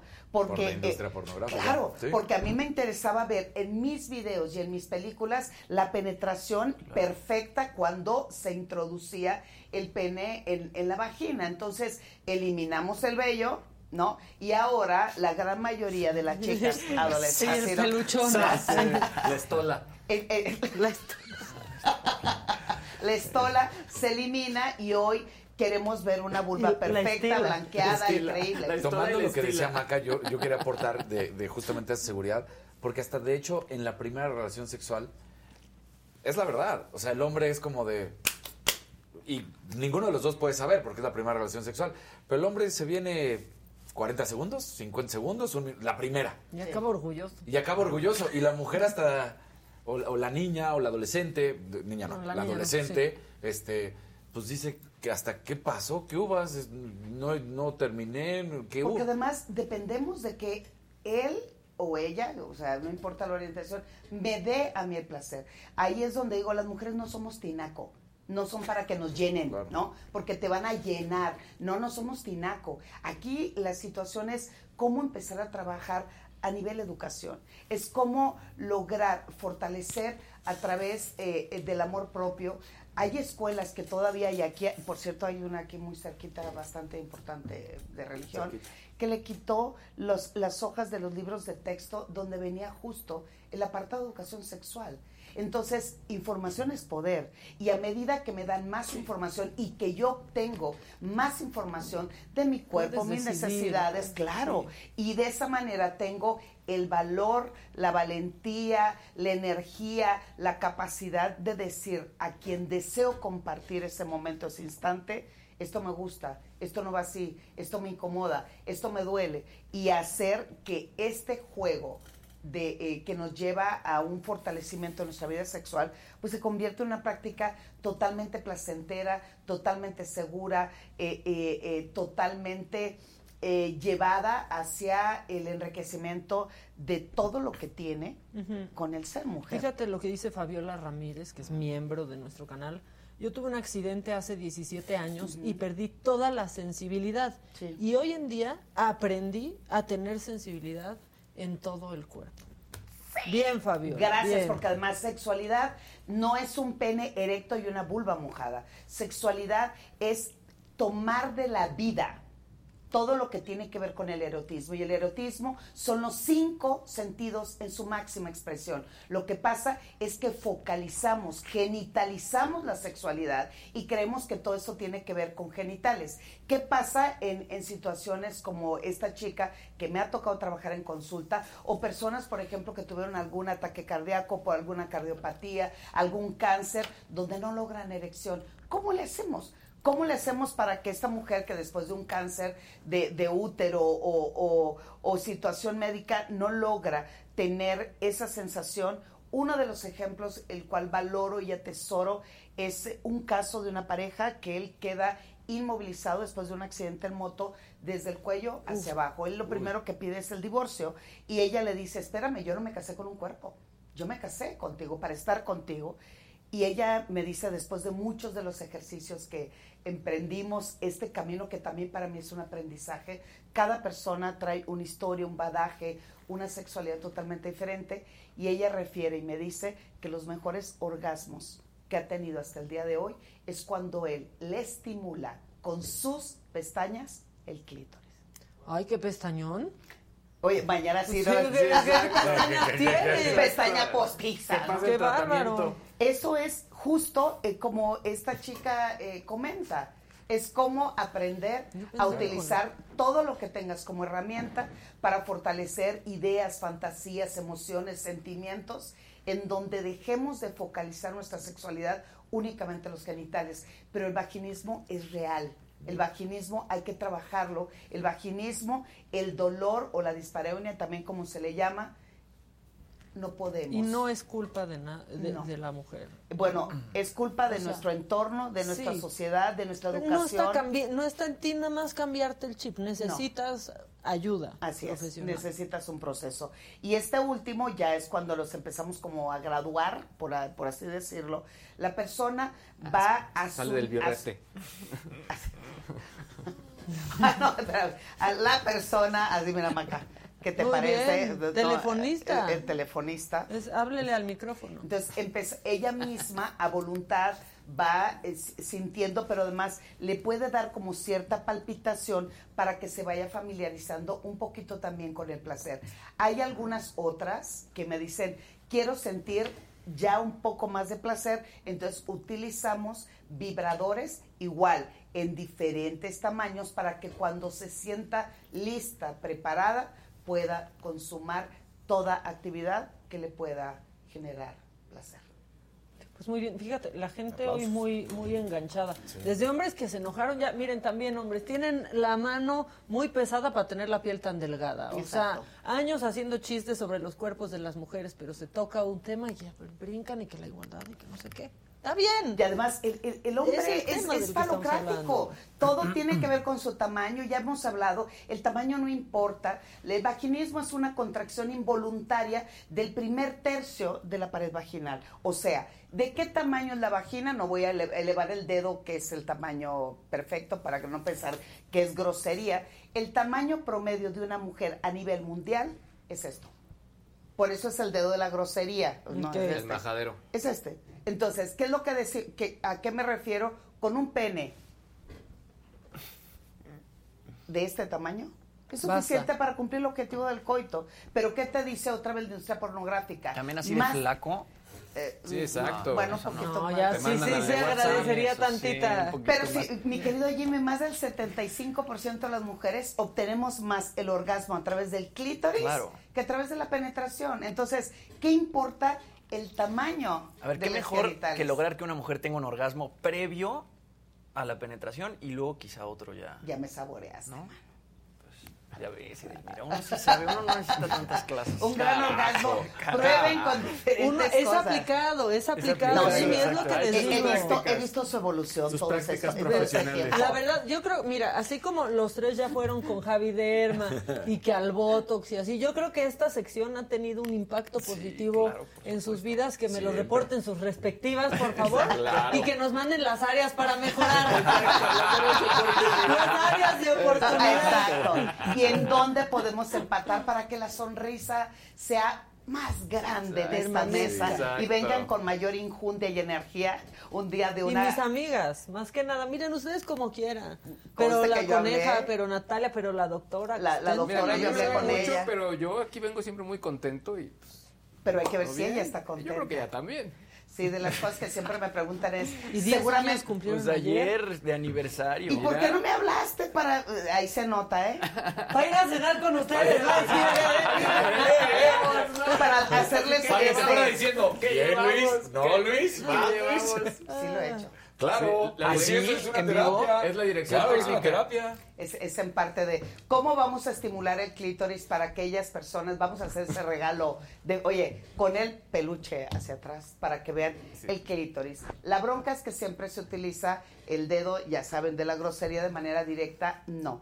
Hay que estimular el clítoris con dos dedos de manera circular y en dirección de las manecillas del reloj. Sí. Si eres zurda, mi chava, pues le hacemos al revés, ¿de acuerdo? Entonces, uno, elevando niveles de excitación para lograr no solamente la excitación de tu cerebro, sino también de tus, de tus genitales y empezar a humedecer toda la zona es, hacemos un círculo grande al mismo tiempo que besamos o podemos eh, estimular los labios de esta manera, de esta manera y con la lengua rematamos en el clítoris. Por lo tanto, Like si están poniendo atención. Like en este momento si están Sí, poniendo sí. a- no continúo si no nos ponen like. Pongan like. O sea, porque Venga. están, la verdad Pongan aquí like. les Están están, aprendiendo, están este, aprendiendo. Sí. facilitando mucho la vida. Así que likes ahorita, por Sí, favor. motiven, no sean- digan que mi chamba si les resulta o no. Aparte vean lo que tuvo que hacer, o sea, buscar una vulva de peluche para poder enseñarles No, bien, no, porque no, con esta vulva nos va cósmica. una vulva, Vulva cósmica, cósmica. Likes una ya vulva cósmica, Una vulva cósmica. Entonces, ya nos pidieron like, si no... Ya no- andan en eso, ya andan en ya eso. andan tú- en eso. Entonces, uno, podemos estimular de esta manera, empezar terminales nerviosas, toda la parte de la circunferencia, y luego una gran forma de realizar un sexo oral fantástico es intenten hacer con la punta de la lengua en su clítoris las letras del abecedario. La doctora lo sí, lo hizo usted bien. hizo letras chinas, manuscritas. Incluida la che y la ñ. La che, exacto, exacto. La doble L. Exacto. La doble L. La doble No, se hace- L. O la W. Se hace prácticas la con, con el- con la cereza, ¿te acuerdas? El, el palito de la cereza, se hace la práctica, hacer el nudo, para obviamente después pasar. Pero, Al pero nudo. este Al fin nudo. de semana le- les encargo, por favor, si quieres, eh, y que además su pareja detecte si le estás haciendo manuscrita o letra de molde o que le Mayúsculas, escribiste. minúsculas, Exacto. subrayadas. Escríbanle una carta. Exacto. Clave Morse, por lo Eh, eh, menos. ya empezamos con eso, luego nos vamos a clítoris, hacemos el círculo un poco grande, aumenta el nivel de excitación, vamos cerrando la circunferencia, nunca, nunca de manera directa. O sea, por empezar favor. de Grande afuera hacia adentro. Hacia adentro. Hacia Cuando llegue, pues. Ahí va el punto, cómo hacer multiorgasmia, ¿ok? ¿Listos? Estimulamos, vamos siendo lo más pequeño, viene el orgasmo en automático, el Y todos, clítoris. una atención. Sí, ahí sí todos ¡Eh! Todos están poniendo mucha atención. Más likes para que siga Edelmira con esta. Te apreciaste, Mira, hasta que no pongan likes. Sí, es cierto. Ya. Exacto. No, pongan ¿qué? likes. Si no, si no. Aquí alargándola, ¿no? O sea, pobrecita va a decir, por favor, ya. Ya que estamos llegando al No, multiorgasmo. oye, de eso se trata. Ahora sí de que se el evento. De eso se trata, que diga, por Entonces favor. podemos iniciar con dos. También, miren, el- lo que hacemos es estimular toda la base de labios mayores y metemos los dedos, separamos labios y acariciamos los labios menores. ¿Me expliqué? Va de nuevo. Sí, sí. Labios mayores y luego labios menores. O sea, por fuera y luego por Y dentro. cuando venga el orgasmo, vámonos. Grande, chico, viene el orgasmo, las mujeres empezamos a tener unas palpitaciones y unas contracciones que no toleramos que nos toquen el clítoris, entonces ahí hacen magia, otra vez dos dedos, manera circular grande. Si tu pareja le super excita, por ejemplo, los pezones, al mismo tiempo que se estimulan los pezones, estoy haciendo la circunferencia, están pasando las contracciones en automático en menos de Explosión de O sea, fue así. aquí Edelmira dando consejos, o sea, no clínicos. Ya casi, me están, este, Y aquí linchando o pone, algo. no, Isaac Saucedo, el Dubalín sin cucharita ayuda mucho. Dios El mío. danonino. El, el danonino. Danonino. Bueno, lo que les sirva, lo que les sirva. Lo que sirva. Pero Otra- que sí intenten, ¿no? Sí, otro buen ejercicio con Mira, la lengua. Edith te pregunta este, ¿eh? y si es bueno. ¿Y qué sucede para las que no nos excita que lo hagan con los dedos o fuerte? A mí sí me inhibe. Ah, bueno, e- eso es lo que le estoy diciendo. Primero la circunferencia y ella va marcando la pauta. Ahí más, un poquito más de velocidad, más presión. Ahora con la palma, la palma es fantástica. Esto, estas son co- como, como bordes de nuestra palma de la mano. Póngale lubricación y vamos a imaginar que aquí queda tu clítoris. Ahí les da. ¿Listo, chicos? Venga. Luis, no me quedes Venga, mal. ¿Lista? Luis, este, ¿Lista? Lista, Lista. lista. Dice que lista. llaman la atención. Perdón, sí, La vulva abusado. cósmica está la, lista. la vulva cósmica. Entonces empezamos dedos. Ella dice, no, me incomoda, espérame tantito. Entonces, hagámoslo con la palma de la mano. Esto es fantástico. Ese está bueno el viernes. Hacemos esto y en el momento del orgasmo agarramos y aplastamos. Órale. Ay, brincó Sí, sí. Como si le hubieran apretado eso. Ahí está, mira. Ahí está, ahí está. Miren, ahí se le está parando el pelito. Miren lo que está pasando. Se está poniendo punk. Ahí está. Se puso La punk. vulva cósmica se volvió radioactiva. Ok. Ahora, Así. dijiste algo que yo O creo sea, que es lo más importante, ¿no? Pero oye, hasta, hasta muerto mis labios. No, todos estamos nerviosos aquí. Sí, sí, sí, sí. Ok. Te iba a decir que eh, dijiste algo que creo que es lo más importante de todo, la comunicación, ¿no? Porque Sí, claro. decías, no, no, me duele, porque muchas personas, ya sea hombre o mujer, se quedan callados, ¿no? Y además, ya, a lo que, y, y empiezan a hacer ejercicios que garantiza que mi pareja tenga el orgasmo de inmediato para que me lo quita de encima y ya me deja descansar. O sea, hay muchas cosas que tenemos que trabajar. El vaginismo únicamente es la punta del iceberg. Hay que ver todo el bloquezote que hay abajo. No solo Y- la puntita. No solo la puntita. Hay que ver todo el bloquezote. El bloquezote, el asunto. El bloquezote. Entonces, Bloquezote. otro buen... eh, Ya nos pusieron likes para dar otro ejercicio Sí, como dar un buen a ver, sí, pero ya ¿Cuántos con esto van? llegamos a los 3000, 2700. llegamos al clímax del programa de hoy, este, porque ya ya veo mucha ansiedad en el chat, aquí en la mesa.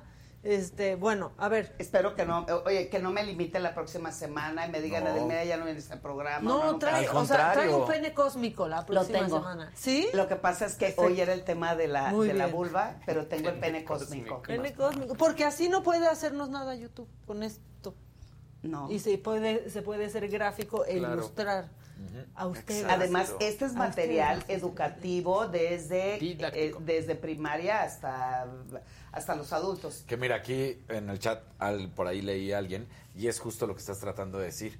Decía, sí, ok, muy interesante, pero ¿a poco le vas a explicar a un niño? Sí, justamente. Otra vez, se llama vulva, te la presento, ¿ok? No se llama tu ahí, tu cosita. A ver, ¿por qué no podemos hacer broma de algo que tiene que ser realmente serio? Eso se llama dedo, eso se llama nariz, eso se llama oreja, esto se llama vulva. Si las cosas las nombramos por su nombre, se vuelven parte de la vida, parte del cuerpo, ex- pero además creen que el no nombrarla es invisibilizarla. Qué absurdo. En realidad, qué absurdo. La vulva, lamentablemente, yo le llamo y tengo un artículo que se llama la sin nombre. Porque le damos todos los nombres La y todos los adjetivos sí. porque le tememos hacerla presente y a visibilizarla. La educación sexual empieza desde que se nace. Mi amor, te voy a lavar la orejita. Mi vida, te voy a lavar tu vulva. Te voy a lavar tu rodilla. Lávate tu vulva. Mi vida, estás tocando. ¿Ves? así. Claro, ves que tu hijo o tu hija o tu hija se está tocando. No es de, "Ch, déjate ahí. No, es, mi amor, sé que se siente rico.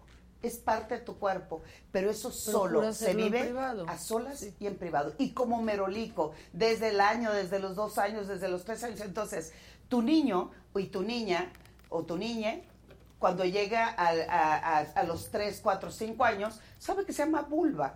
Estamos haciendo una labor totalmente preventiva contra el abuso sexual.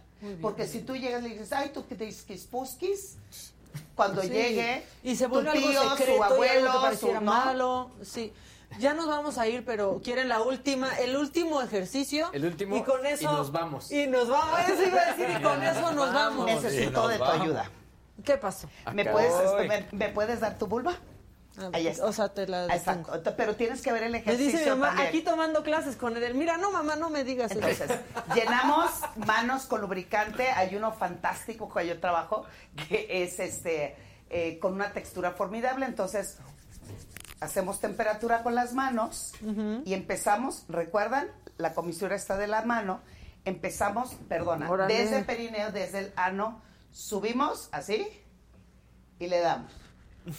Con la izquierda subimos y le damos. Vamos aumentando, subimos hasta el O sea, cuello. una y una para no cansarnos, las manos. Es Ah, ya vieron. Es One in, one out. Miyagi-Do. Miyagi-Do. Pero queremos dar un masaje mucho Olimpia más erótico. Es empezamos desde el área del perine, subimos, pero llevamos hasta el cuello y masajeamos el No, cuello. no es peligroso por, o sea, de llevar de un lado a otro, cosas así. No, porque es la vulva. Ok. Y es, es una manera No de- es interno. de, de erotizar todo el cuerpo. Entonces, si me dejas hacerlo contigo, no, no te voy a tocar, no te No, preocupes. conmigo, conmigo, con No, mi pero nada más así, para que vea la... No, no, pues si tenemos aquí a esta persona cósmica. Bueno, ponte la vulva para que yo pueda enseñar. No, ay, no, ya espérate. Edelmira, así, No está con Adela, esto Adela sí se deja y tú no con te esto dejas. nos basta. Póntela así nada más. Eso es, ahí Aquí está. te funciona. Entonces, el ejercicio es inicio desde abajo. Necesitan que me... A ver, espérenme. Sí. Ahí está. Ahí está. Entonces, iniciamos de nuevo, calentamos, ponemos lubricante. Entonces, iniciamos desde aquí, subimos, llegamos al cuello y masajeamos. Y cuando vengamos de regreso, estimulan mamas y regreso y le damos otra O sea, trazar una ruta. Exacto. Es trazar una ruta, el caminito para Exacto. llegar al pueblito. Eso se llama mapa erótico sexual. Ok, perfecto. Ay, me, la, me asustaste, pensé que iba a estar más heavy. Bueno, No, ve- ya bueno, me tienen tarea. medí porque ya ves que tú no te... bien, gracias, ahí está. Ya tienen tarea entonces para el fin de semana. ¿Ya tenemos Piden? Ya tenemos tarea, tenemos tarea. Piden aquí que la próxima semana, y, y lo pidió una mujer que ya se me fue en el chat, tips para dar placer a los hombres. El pene cósmico. El pene cósmico Pene la próxima cósmico. semana. ¿Les parece bien? Sí, claro. ¿Les parece bien? Por supuesto. Pues muy bien, después de este Prometido. servicio a la comunidad, este, ya nos vamos. Deseamos que tengan un gran fin de semana. El próximo lunes aquí estará la ama y señora, la señora de la casa, este, para que estemos todos felices, contentos y sobre todo completos, compañeros, que tengan buen fin de semana. Igualmente. Suerte Y felicidades por, el, bautizo del chiquito. Edelmira se despide así. Como Miyagi-Do. Entiendan, o sea, one in, one, One out, out. one in, one out. Este, tengan un gran fin de semana, pórtense bien, este, o pórtense como quieran. ¿verdad? Acaricien el peluche. Acaríciame. Bueno, ya nos vamos, que tengan un gran fin de semana, cuídense y el lunes en punto a las 9 de la mañana, aquí los espera Adela y toda esta banda que ustedes ya conocen, que a veces quieren, que a veces no tanto, pero que aquí estamos diarios. Estamos. Que tengan un gran fin de semana, bye. That's it.